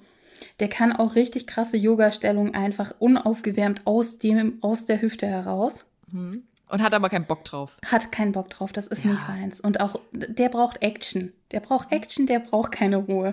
Das, der ist von Natur aus schon so ein ruhiger Typ und der muss eher mit Sport aktiviert werden, während ich quasi eher so die, den Ruhepol suche und deswegen auch super gerne beispielsweise Gerätetraining gemacht habe. Um, ähm, und mein Mann, um, ähm, ja, der hat halt auch seine Body-Issues und das funktioniert aber auch ganz gut, dass wir eben zusammen mhm. diese Sachen machen, weil er hat zwar diese gute Dehnbarkeit, aber er hat eine super schlechte Koordination. Also wir müssen ein Fitnessvideo mindestens drei bis viermal machen, bevor er einigermaßen mit klarkommt. Da ist er bei der Bewegung und dann ist die Person, die da quasi der Instructor ist, schon drei Übungen weiter. Ja, du, so würde es mir aber auch gehen. So würde es mir wirklich auch gehen. Ich und bin das, da kein Fan von. Das ist bei mir wieder andersrum. Ich kann sehr gut Sachen aufnehmen. Ich bin jetzt nicht so krass dehnbar wie er, obwohl ich gerade ein bisschen daran arbeite und auch gerade so ein bisschen, ah, du hattest über Fitnessziele geredet. Also ich habe gerade ja. kein Gewichtsziel oder ähnliches. Hm. Aber etwas, was mir geholfen hat, ist, dass ich eben sowas wie eine Art Wasser Barré-Workouts mache oder eben auch normal Barré-Workouts mache, wenn ich nicht ins Schwimmbad gehe. Ich will gerade meine Fußmuskulatur stärken und auch ah. spezielle Fußworkouts machen, weil das hilft mir total, wenn ich mal einen Modeljob habe oder auch allgemein, wenn ich so Influencer-Model nenne ich das. Ja. Also wenn wir quasi Fotos machen für irgendwelche Unternehmen, oder das auf Instagram veröffentlichen. Das ist etwas, was mir gerade sehr hilft. Also einerseits stärke ich gerade meinen Oberkörper, indem ich einfach mhm. mit so Kurzhanteln, mit normalen Kurzhanteln trainiere. Mhm. Und äh, ich stärke aber auch meine Fußmuskulatur, weil Beine sind eigentlich immer allgemein durch den Alltag, durchs Ganze, durch die Gegend rein schwimmen, sind immer gut. Aber die mhm. Arme, da geht noch mehr. Mhm. Und die Fußmuskulatur, der geht noch mehr. Und ich glaube, dass ich überhaupt so weit gekommen bin, dass ich sage, ich muss diese Muskulaturgruppe mhm. und diese Muskulatur und eben nicht mehr in dem, ich muss jetzt x Kalorien verbrennen. Mhm. Das hilft mir schon unglaublich weiter. Es sind ja auch vernünftige Ziele. Es sind, das sind irgendwie so, ja, ich finde es immer schwer zu sagen, ah, ich will jetzt 55 Kilo wiegen. Es ist irgendwie, pff. aber nicht mehr, irgendwie, in diesem, nicht mehr in diesem Leben. Nee. Ich mag meinen Hintern und das meine ist jetzt, Nee, ich meine nur, ich zum Beispiel habe dann auch eher das Ziel, ich will jetzt endlich mhm. einen freien Handstand können. Ja. Oder wir beim CrossFit das und das halt beherrschen können. Also mhm. mir geht's auch mehr um Skills, als dass ich sage, ich muss jetzt irgendwie in die Kleidergröße passen, weil das ist ja sowieso komplett fernab jeglicher Realität, was Kleidergrößen ja, welche, angeht. Welche Kleidergröße überhaupt? Ich habe bestimmt zehn verschiedene Kleidergrößen in meinem das ist Genau, es ist so unterschiedlich und so. Ah, genau, darum geht's eigentlich gar nicht. Aber sag mhm. mal, ähm, musste dich dein Mann schon mal irgendwie verbal verteidigen? Wirst du in der Stadt angesprochen, angestarrt? Also ich wurde ja. auch schon mal aufgrund meines Hinterns angequatscht. Da war ich 18. Es so. ist tatsächlich gar nicht mehr so viel. Es war in der Schulzeit mal ein bisschen mehr, aber ich mhm. war halt auch quasi die Außenseiterin, die ein bisschen mehr Rundung hatte. Mhm. Und ich hatte halt okay. halt das große Unglück, dass ich in der sechsten Klasse schon Brüste bekommen habe. Eine Freundin hat sogar eine Freundschaft beendet, weil ich Brüste Was? hatte und sie noch nicht. Ja, okay. das war so gemein. Und sie hat bis heute meine Aerobic-Barbie. Ich weiß das. Ich weiß, ich weiß, glaube ich, sogar, wo sie wohnt. Ist, das ähm, tut dir heute unglaublich leid, glaub mir. Ja, die hat sich, die hat sich auch entschuldigt bei mir Jahre später. Okay. Aber ähm, das war für mich super krass. Und das hat sie auch noch mal im Erwachsenenalter erzählt, dass sie die Freundschaft beendet hat, weil ich Brüste hatte. Sie nur neidisch auf die Brüste. Boah, ich hatte nie Brüste, wirklich. Ich hatte. Ah. Ich habe aber das andersrum das Problem gehabt. Ich hatte halt schon immer tropfenförmige Brüste. Das ist eine nette Umschreibung für äh, Hängebrüste. Ja. Okay. Und das war natürlich für mich auch total doof. Und ich wurde am Theater auch zwei Jahre lang äh, Möpse Betty genannt, weil ich jemand anders im Theaterstück die Brüste größer geschminkt habe. Das fand ich so gemein, weil die Leute wissen ja auch nicht diesen Hintergrund. Die Leute ja. denken dann, äh, sie heißt Möpse Betty, weil sie Möpse hat. Und irgendwann habe ich mich erst nach zwei Jahren damals getraut zu sagen, bitte lass das doch mal. Hm. Ich möchte nicht Möpse Betty genannt werden. Ja, und alle, alle lachen, nur man selber nicht, aber irgendwie merkt auch keiner, dass es unangebracht ist. Ich hatte tatsächlich schon öfters mal, äh, dass ich richtig krass von, vor allen Dingen, also einzelne Fälle, wo Leute mich in der Öffentlichkeit ansprechen. Ich habe aber auch einen krassen mhm. Modestil manchmal gehabt. Ich hatte mal türkise Haare und bin mhm. da in so einem hippiesken Outfit, so ein bisschen als wäre ich auf Coachella, bin ja. ich durch Hannover gelaufen und da hat mich eine ältere Dame mit dem Stock geschlagen und mich Wirklich? angeschrien. Ja, das hatte ich schon öfters mal. Uh. Aber vor allen uh. Dingen in meiner Türka türkisen Haare-Phase war das ein bisschen krass, aber es war halt eine missglückte Blondierung, die mhm. ich dann mit pflegender Haarfarbe erst türkis und dann lila gemacht habe. ähm, und dann hatte ich ja auch lila Spitzen sehr lange Zeit. Die habe ich jetzt letzten Sommer raus und das ist auch ganz geil, weil dadurch mhm. bekomme ich mehr Kooperationen und es ist für Schwimmen auch besser. Also es hat eigentlich erstmal den Grund, dass es für Schwimmen besser ist, weil es Haarfarbe und äh, Schwimmen ist ein sehr großes Problem, aber ich habe tatsächlich auch so einen positiven Effekt, dass mehr Leute sagen, ich bin jetzt kommerziell durch meine Naturhaarfarbe. Okay. Okay. Ich habe aber überlegt, dass ich mir irgendwann demnächst mal Tressen kaufe, also dass ich quasi so Clip im bunte Haare habe. Ähm, mhm. Ja, ähm, ich habe jetzt tatsächlich auch noch ein laufendes Verfahren, dass mal jemand mich äh, letztes Jahr beleidigt hat und übergriffig. Darüber darf ich jetzt gar nicht so viel reden. Nee, nee, musst du nicht. Ähm, genau, aber das ist schon ein paar Mal vorgekommen. Also aber das halt, bringst du einfach nur, nur zum Verständnis, du bringst dann auch solche Beleidigungen zur Anzeige. Ja, ja, also das eine Mal war ich wirklich so verwirrt, dass ich irgendwie, dass mein Mann das alles gemacht hat. Also das Problem ist, Verteidigen funktioniert halt auch nicht so richtig, wenn da so beispielsweise, wir hatten das mal in Oldenburg vor, ich glaube, eineinhalb Jahren, da war ein Typ auf dem Fahrrad und der hat plötzlich angefangen, mich anzuschreien und blöd anzumachen. Und der ist dann mit dem Fahrrad schon wieder weg gewesen. Und dann haben wir irgendwie das zur Anzeige gebracht. Das wurde allerdings, äh, glaube ich, eingestellt. Weil man den ja nicht sicher. gefunden hat, man hat ja keine Personalien, nix. Genau, weil man, weil man einfach gesagt hat, ich glaube, wir haben das noch nicht mal zur Anzeige gebracht. Wir sind nur zur Polizei gegangen und die haben halt gesagt, ja, es funktioniert irgendwie nicht so geil, weil wir wissen halt nur, wie der aussieht und wie das Fahrrad ist. Hm, ja, ja. Das ist, Genau, und das ist dann halt auch so eine Sache, aber ich finde halt wichtig, dass man sich da wehrt, eben auch für all die Leute, die sich nicht sich trauen, sich zu wehren. Ich kenne so viele Nachrichten von Leuten, die mir dann schreiben, ich wurde komisch angesehen im Bus und du weißt halt nicht, warum du komisch angesehen bist. Und ich bin ja auch nicht dabei. Ich weiß auch nicht, warum diese Person. Vielleicht guckt die Person ja auch einen an, weil die ja. Person super hübsch ist. Ähm, das ist schwierig, ne? Man denkt ja auch mhm. selber auch auch für mich, man denkt ja manchmal, oh, wie, wieso guckt der jetzt so und was denkt der und da hat er bestimmt was Schlechtes gedacht und man weiß es ja aber eigentlich gar nicht. Ne? So, ich, bin halt, ja. ich bin halt auch eine Provokation fürs Auge, muss man sagen. Mein Modestil ähm, ist relativ untypisch. Ich habe zwar, entschuldige, ich muss mal husten. Entschuldigung. Ja. Ähm, ja, also ich bin ja auch eine Provokation fürs Auge, weil ich habe halt schon bunte Klamotten und trage körperbetonte Kleidung und renne auch einfach oft in Cardigan und Sportoutfit durch die Gegend. Und das sind Leute mhm. nicht gewohnt. Also ich habe auch schon böse Kommentare von Frauen gehört, äh, die sagen, dass ich keine zwei Zentimeter zwischen meiner Brust und meiner Hose zeigen darf. Oh Gott. Du, weißt du was? Ich war mal in Miami, ich mhm. glaube 2018. Und Miami Beach sind ja auch die ganzen Lateinamerikanerinnen. Und mhm. die haben alle Kurven. Die haben Bodies, sag ich dir. Mhm. Die haben das, die kleinsten, den kleinsten Mini-Bikini an, Netzkleider drüber, Goldketten, Ohrringe. Die sind geschminkt, die sehen so wahnsinnig toll mhm. aus. Da guckt man hin und denkt sich, wow, mach das aber mal hier bei uns am Strand, mhm. am Badesee das ist einfach, ich finde es schrecklich, weil ich finde, genau so sollte es sein. Wenn du dich dafür entscheidest, du fühlst dich wohl, zeig es. Aber man muss ja nicht in braun und schwarz und, und blau rumlaufen, nur um mhm. irgendwas zu kaschieren. Ist ja immer tragdunkel, damit du dich irgendwas kaschierst. Was denn? Ich finde das geil, wenn jemand so modebewusst dann immer noch rumläuft. Ja, ich finde weißt du, auch, wie ich meine? Ja, ich finde halt auch Fashion ist so ein, du hast ja vorhin darüber geredet, dass Fashion oberflächlich ist. Ich finde im mhm. Gegenteil. Ich finde für Mode ist eines der Schlüsselthemen für äh, sich wohlfühlen, dass man eine bequeme Kleidung hat, die nicht zieht, die nicht ähm, unangenehm ist. Und ich liebe beispielsweise ab einer gewissen Temperatur, das ist in Norddeutschland so um die 15 mhm. Grad mit wenig Wind, äh, da liebe ich es auch einfach so ein bisschen Luft am Bauch zu haben, an diesem kleinen Streifen am Bauch und einfach mir einen Cardigan überzuwerfen und in meinem Sportoutfit rauszugehen.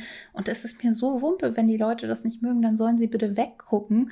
Um, ähm, und es ist halt auch egal, wo ich bin. Selbst wenn ich in London bin, falle mhm. ich noch immer auf. In Manchester vielleicht nicht. In Manchester oder Bristol. Mhm. Ähm, und ich bin halt total gewohnt, dass die Leute mich anstarren, weil ich einfach irgendwie einen anderen Kleidungsstil habe. Ähm, aber das ist auch vollkommen okay. Also solange die mich nicht beleidigen, ist alles okay. Die dürfen sich auch denken, was sie wollen. Die Gedanken mhm. sind frei. Nur wenn ja. sie übergriffig werden, ist das scheiße. Und ich würde mir so sehr wünschen und ich hoffe es auch einfach, dass ich Leuten dann auch einfach mit auf den Weg gebe. Du kannst auch Sportkleidung finden. Bademode noch nicht so gut. Okay. Also viele ba Sachen, Bademode in großen hm. Größen sieht sehr viel aus, als würde meine Oma okay. selbst sagen, aus okay. dem Grab heraus. Dann wäre nee, das doch mal eine Aktion. Frische Bademode. Ja, richtig. Also größeren Größen. Frische Bademode in ja. größeren Größen, die aber auch Support für große Bubis hat. Ich ja, finde, für stimmt. große Größen mit kleinen Busen ist es schon gut. Hm. Für ähm, große Größen, die halt wirklich so richtig geil schwimmen wollen, ist es tatsächlich schwierig. Da ist es eigentlich am besten, freier Tipp von mir, wenn ihr eine große Oberweite habt, geht lieber ins Lingerie-Fachgeschäft, als äh, irgendwo zu bestellen, mhm. die eben so eine Konfektionsgröße haben. Das ist dann noch immer die bessere Wahl. Ja. Ich glaube, man bekommt aber richtig gute, frische Mode und auch Bademode, ich glaube, in Staaten. Ich denke, da Absolut. ist der Markt da, oder? Das Australien, ja, Australien. Ja. Aber das Ding ist, äh, bis ich das nach Deutschland verschifft habe, ob ich es überhaupt nach Deutschland verschiffen ja. kann. Ähm, Zoll. Oder ob ich es erstmal irgendwo anders hinschicken muss. Also ich denke, wenn ich das nächste Mal meine Familie in UK besuche, werde ich auch vielleicht hm? dort vorher ein paar Sachen hinbestellen lassen, die nach, nach, nicht nach Deutschland versenden, ähm, im Bereich Sportmode und ähm, so Bademode. Hm. Ähm, aber irgendwie, ich würde es mir einfach wünschen, dass es mehr in Deutschland ist, weil es gibt den Markt und die haben Bock darauf. Leute haben Bock auf Mode und dass man sich eben auch nicht alles zusammensuchen muss. Richtig, richtig, richtig. Und ähm, was wäre jetzt so deine Message an, an dein junges Ich? Was, was wäre so die Message über die Jahre?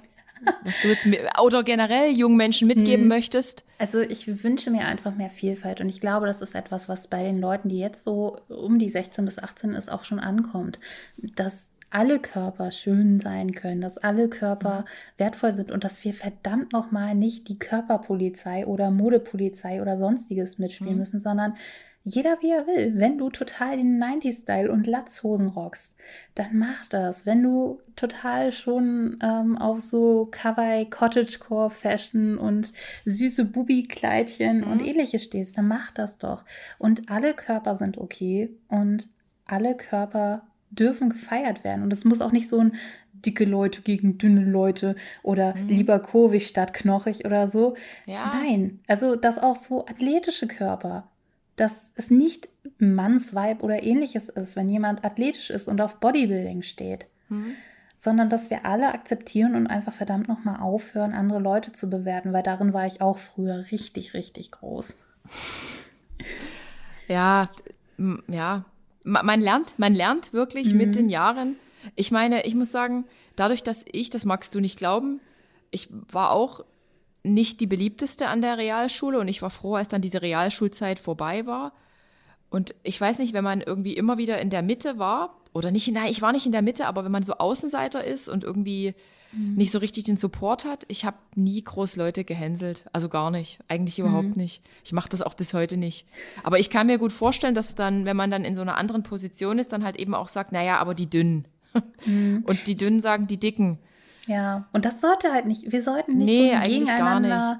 Genau, wir müssen allgemein nicht gegeneinander, sondern einfach akzeptieren, es gibt andere Lebensrealitäten, es gibt andere Lebensentwürfe, es gibt Selbstbestimmung und man darf auch anderen Leuten zugestehen, dass sie vielleicht gerade nicht in der besten mentalen Gesundheitsverfassung sind. Das ist genauso ein Recht. Ähm, und da irgendwie nicht darüber zu urteilen und Veränderungen auch nicht zu verurteilen. Mhm. Das ist etwas, was ich sehr, sehr schwierig finde und wo man auch einfach sagen muss, lass doch einfach Leute auch vielleicht mal diesen Raum zum Atmen. Mhm. Und wie, wie, wenn man jetzt einen sehr guten Freund oder eine Freundin hätte, die jetzt plötzlich in kurzer Zeit viel Gewicht zunimmt, eine Schwangerschaft ist ausgeschlossen, mhm. wie teilt, also wie hinterfragt man, ohne übergriffig zu wirken, ob alles okay ist, ob die, weißt du, was ich meine? Wenn man sich dann einfach mal Sorgen macht, darf man, man überhaupt Gewicht bewerten dann? Ich finde es schwierig, wenn man sagt gleich mit diesem, ja, warum hast du so viel? Aber du hast ja gesagt, ist alles okay. Dann fragt man einfach, ist alles okay? Weil es kann ja mhm. beispielsweise sein, ich hatte das erst vor kurzem jetzt in meinem Freundeskreis einen Fall, dass eine Person äh, Antidepressiva genommen hat, dass die Medikation für eine Zunahme geführt hat und dass diese Person eben, weil sie so viel Fettshaming in ihrem Umfeld erlebt ja. hat, dieses Antidepressiva gegen den ärztlichen Rat und gegen, ey, es geht dir gerade besser, aber du wirst halt gefettshamed, äh, mhm. wieder abgesetzt hat, weil sie einfach gesagt, ich halte das nicht aus. Ich halte das nicht aus, dass ich viermal täglich bei der Arbeit von meinen Freunden, mhm. von meinem Freund darauf angesprochen werde und dass die die ganze Zeit Körperpolizei spielen. Mhm. Und ich würde einfach sagen, ähm, wie du gesagt hast, ist alles in Ordnung. Und dann kann beispielsweise die Freundin von mir beispielsweise sagen, ja, ich nehme jetzt gerade ein Antidepressiva und davon nehme ich gerade ein bisschen zu, weil ich habe voll krass Appetit und so. Und dann kann man sagen, ja, dann ist ja okay. Antidepressiva hilft. Und dann sagt sie ja. Mhm. Okay. Und sag mal, findest du manchmal, ich finde die Schule, Grundschule, ich weiß gar nicht, mhm. wann das anfängt, wo ist denn eigentlich so der kritischste Ort? Ich das ist so unterschiedlich. Ich habe ja selbst äh, schon mehrfach äh, außerschulisch und innerschulisch in verschiedenen Kontexten gearbeitet. Mhm. Und es gibt Menschen mit Essstörungen, die bereits in der Grundschule ihre Essstörung haben. Es gibt auch schon Kinder, die ganz krasse Tendenzen in Richtung Essstörung haben, mhm. einfach durchs Elternhaus. Ja. Äh, Kinder, die auch quasi äh, mit Diätmentalität schon aufgewachsen sind oder mit essgestörten Familienmitgliedern. Und es gibt nicht den einen Punkt.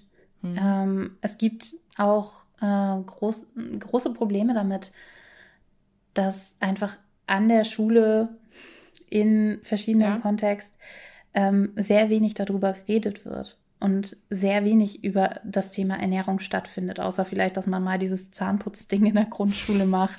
ja. Aber eigentlich könnte, könnte Ernährung, ausgewogene Ernährung, ist ausgewogene Ernährung der richtige Begriff? Gesund ist ja, ja relativ. Ausgew ausgewogen ist gut, weil es halt auch sagt, abwechslungsreich und Abwe dass man ja. eben auch mal was anderes hat. Also dass man das ähm, vielleicht in der Schule lehrt. Genau, und sowas auch wie ähm, Essen machen. Ich weiß gar nicht, warum der Hauswirtschaftsunterricht eigentlich weggefallen ist. Stimmt, ich habe das Gefühl, ja. die meisten, ich habe das Gefühl, dass gerade die Leute, mit denen ich zusammen studiert habe, die aufs normale Gymnasium gegangen sind, ich war halt auf einem BBS-basierten Wirtschaftsgymnasium und mhm. vorher auf der Realschule, dass gerade die Leute, manche auch, die auf irgendwie auf dem Gymnasium waren und nur Einsen geschrieben haben, dass die echt hätten so ein bisschen Hauswirtschaft haben können, wo dann zum Teil die Mama alle vier Wochen vorbeigekommen ist, um alles mhm. zu putzen und irgendwie Essen äh, Essen mhm. zum Aufwärmen für vier Wochen mitzubringen. ähm, du hast ja selber gesagt, du hast selber auch, ähm, ich habe dich mich da unterbrochen an der Stelle, mhm. als ähm, das ganze Thema Mobbing in der Schule oder dass man halt sagt, oh, die, die, die Dicken schimpfen, äh, schimpfen auf Dünne und umgekehrt. Mhm. Du selber warst auch so. War das so? Ich war eigentlich echt gar nicht so in dem Mobbing drin, drin aber ich habe öfters mal Freundschaften gehabt mit Leuten, die gemobbt haben. Und mhm. wir hatten auch an unserer Schule äh, sehr heißes Thema. Ja. Ähm, so eine Art Gossip Girl-Seite, wovon alle wussten und ich bin deswegen fast von der Schule geflogen, zusammen mit einer anderen Person. Was? Ja. Ich, oh. Ja. Ich Ihr wart die Betreiber der Seite oder wie? Ich war nicht die Betreiberin der Seite, aber ich ja. wusste von dieser Seite mit, wie ja. eben auch viele von dieser Seite wussten. Ähm, das war halt damals der Anfang vom Internet 2003. Also ich glaube, mhm. keiner wusste so richtig davon, aber an anderen Schulen sind wirklich Leute geflogen. Wir haben nur eine 5 in Sozialverhalten bekommen, was aber auch irgendwie meiner Meinung nach dann irgendwie inkonsequent war, weil äh, die gesamte Klasse hatte dort geschrieben, teilweise mhm. unter Klarnamen. Mhm. Die gesamte Klasse wusste davon und diese Seite gab es, glaube ich, so drei Jahre, bis die entdeckt worden ist. Ähm, es gab wohl die Geschichte, dass äh, die andere Person, die bestraft worden ist, Streit hatte mit einer anderen Person, die eben auf dieser Seite denunziert worden ist. Und dass ja. die quasi, die denunziert worden ist, dann gesagt hat, ja, jetzt kann ich das einsetzen. Mhm. Ähm, aber ich habe da auch keinen Kontakt mehr zu den Leuten, weil ich quasi dann auch diese Freundschaft beendet hatte. Also ich war halt tatsächlich immer so eine Mitläuferin. Mhm. In der Schule zumindest, weil ich auch sehr wenig Interesse an meinem schulischen Leben hatte bis zur 11. Klasse, also bis ich mhm. an die neue Schule gekommen bin. Äh, ich war da einfach nur und habe mich hingelegt und geschlafen vormittags, um nachmittags meine Kirchen- und Pfadfinder-Sachen zu machen. Mhm. Und das waren quasi zwei verschiedene Menschen, vormittags Bettina und nachmittags Bettina. Und mhm. abends habe ich dann irgendwie bis zwei, drei Uhr nachts Musik gehört, um dann viel zu mhm. wenig zu schlafen. Ja, ja. Ähm, das ist mir auch alles so egal gewesen. Also ich bin auch beispielsweise ein Mensch, der super emotional ist und ich glaube, am mhm. meisten wurde ich gehänselt, weil ich eine Heulsuse war und da haben die Lehrer selbst mitgehänselt. Äh, Bettina heult doch immer, lass sie doch mal heulen. Also mein du, du wurdest quasi gesagt. Aber, aber interessant, dass, dass wir jetzt erst dazu kommen. Du, du wurdest quasi nicht gehänselt, weil du mehrgewichtig warst Manchmal, oder mehr gemobbt aber es war so eine komische Sache. Ja. Ich war beispielsweise auch super jung. Ich war so ein bis zwei Jahre jünger als die meisten in meiner Klasse. Ja. Und ich hatte kein Interesse an Männern. Und dann wurde mir irgendwie vorgeworfen, ich würde keine Unterwäsche tragen oder ich würde mit Was? diesem oder jenen Stift von mir masturbieren. Ähm, das war tatsächlich eher so ein Thema, dass ich auch nicht mit denen feiern gegangen bin und die gesagt haben, ich gehe nicht feiern. Okay, krass. Also das ist jetzt komplett so, weißt du, wie ich meine? So, ja. so, so, der klassische Werdegang ist ja, man wird dann in der Schule irgendwie gehänselt und daraufhin verändert man sich oder nee, was auch immer. Überhaupt nicht. Sondern also ist es ja hier. Im ja. Gegenteil, also ich wurde schon gehänselt von verschiedenen Sachen, aber das hat mich nie so krass getroffen, weil ich einfach mein Leben außerhalb der Schule mir aufgebaut hatte, meine Freunde außerhalb der Schule hatte mhm, ja. und äh, ich da quasi auch einen Anker hatte, für den ich sehr dankbar war. Ähm, und ich im Grunde genommen auch gedacht habe, ich stehe die Scheiße jetzt durch. Das war immer der Plan, ja. erst Realschule, dann Gymnasium. Und als ich dann in der Machtposition war, ähm, höhere Handelsschule habe ich ein Jahr lang gemacht. Da ja. wurde jemand gehänselt und dann habe ich gesagt, ich bin die Person, die immer die Hausaufgaben habt. Ich bin in der Machtposition. Ich kann euch abschreiben lassen oder auch nicht. Okay. Und jetzt äh, sage ich euch mal, ihr hört jetzt mit der Scheiße auf und hört auf, diese Person irgendwie zu hänseln. Ansonsten dürft ihr nicht mehr bei mir abschreiben. Und es hat funktioniert. Ja. Das ist echt, das ist so eine crazy Geschichte. Das könnte aus einem amerikanischen Teenie-Film sein. Jetzt wirklich. Ich sollte es aufschreiben, oder? Wir wirklich, es ist alles so. Ah. Und ja. Ja. Und wenn, wenn dich jetzt heute jemand aufgrund deines Gewichts anspricht, beleidigt oder irgendwas, macht das überhaupt noch was mit dir oder tropft das eigentlich ab. Es ist ja nicht mein Problem. Es ist ja wirklich nicht mein Problem, dass Ja. die Person ein Problem hat mit meinem Gewicht. Es ist ja dessen Richtig. Problem und ich muss dieses Problem nicht zu meinem Problem machen. Und wenn diese Person denkt, ohne jegliche Anamnese, dass ich jetzt krank bin und gleich tot umfalle, ja, dann soll die Person das glauben. Dann soll sie damit glücklich werden. Ähm, keine Ja. Ahnung. Ich denke, es gibt bestimmt Leute, die gucken sich meine Bilder an und denken so, wirk. Aber das ist deren Problem und nicht meins. Ich bin super zufrieden, Tag für Tag leben zu können, gesund zu sein. Ja. Ähm, und wenn mein Körper sich verändert, dann verändert sich mein Körper. Ähm, ich bin froh, dass ich das Ganze jetzt in, langsam mal therapeutisch aufgearbeitet habe und deswegen bin ich ganz glücklich damit. Letzte Frage, Bettina. Wer von euch beiden kocht? Dein Mhm. Mein Mann, Mann. oder du? Mein Mann ah. meistens. Mein Mann meistens. Äh, was daran liegt, wir haben einfach, ich sitze gerade in der dunklen, gruseligen äh, Küche hier, die wir momentan in unserer kleinen Bude haben. Ja. Ähm, ich werde wieder mehr kochen. Also ich koche auch mehr, wenn wir anderswo sind. Ja. Ähm, ich hasse diese Küche ein bisschen und ich hasse unsere aktuellen Geräte. Ähm, aber tatsächlich wird das wahrscheinlich so eine gesunde Mischung aus beiden sein. Mein Mann kocht meistens, weil er auch einfach der Schnippler ist. Ich bin keine Mhm. gute Schnipplerin. Ich Ja. bin dafür deutlich besser im Würzen und im nicht anbrennen lassen. ähm, Mhm. Genau, aber wir haben auch eine sehr einfache Sache. Also wir machen immer sowas wie Ofengemüse oder Zeugs. So ein bisschen kann man sich das wie Buddha Ball vorstellen. So ein Baukastensystem. Und da bleibt immer was übrig, wenn mein Mann nicht Mhm. gerade einen super Hyper hat. Ähm, und ähm, da bauen wir uns auch öfters mal was zusammen. Also so Sachen, die man auch irgendwie über zwei, drei Tage wegmonscht und dann macht man sich den einen Tag Reis dazu, den nächsten Tag macht man Mhm. Ofengemüse dazu. Und das ist dann immer so ein Baukastensystem und Dosen, die bei uns im ähm, Kühlschrank sind. Ja, ja, ja. Da seid ihr uns schon voraus. wir, wir ko- kochen immer, wollen uns was übrig lassen und essen alles auf. Ja, aber Meal Prep machen wir auch nicht richtig, weil das funktioniert nicht. Meal Prep funktioniert nicht, aber wenn man irgendwie so eine Auswahl hat an marinierten Tofu, das ist unser Ja. neuestes Ding. Ähm, oder einfach, dass wir Kichererbsen, Hummus, irgendwie noch eine Guacamole oder ähnliches haben und Ah, sich das dann einfach gut. dazu Reis machen oder Quinoa oder ich liebe Süßkartoffeln. Oder ja. ich liebe auch einfach Kartoffelecken. Also Kartoffelecken im Ofen machen und dann sich dazu veganen Joghurt-Dip machen. Ja. Ah. Oh, ich habe schon wieder Hunger. Ich, bei mir gibt es jetzt gleich Mittagessen. Gut, dann wünsche ich dir ein schönes äh, Mittagessen und es war sehr schön mit dir zu sprechen. Bettina, ich danke dir wirklich für deine Zeit. Ich hoffe, der ein oder andere nimmt sich hier ein paar Sachen mit raus. Du bist eine taffe Frau. Ich habe das Gefühl, dich hebt gar nichts an. Du machst, es, du machst dein Ding. Du bist mit dir im Reinen und du bist weiter als ich. Ich, aber ganz ehrlich, es gibt auch die Tage, wo ich meine Popo-Dellen sehe und denke, what? Der Merkur ist nichts dagegen. Also, Und es ist, es ist okay. Es ist, das ist Gottverdammt, okay. es ist okay. Und auch Männer, ich- es ist okay. Dann, dann habe ich wieder meine Rosenquarzlampe an, äh, nein, nicht Rosenquarz, Salzkristall, Salzkristalllampe an und denke Mhm. so, hm, sexy Beast. Wir alle sind sexy, wir alle sind hot. Oh, jetzt habe ich hier so ein Wort gesagt, jetzt muss ich den Podcast freizügige Sprache muss ich jetzt anklicken. Menno. Leute, Leute, ich danke euch heute fürs Zuhören. Ich danke Bettina für ihre Zeit. Lieselotte, wir hören uns bald wieder. Ja. Danke, danke, dass du da bist. Ja, danke, Danke, dass, dass ich hier sein durfte. Und danke für Sehr das schöne gern. Gespräch. Ich danke dir. So, also dann, tschüss. Tschüss.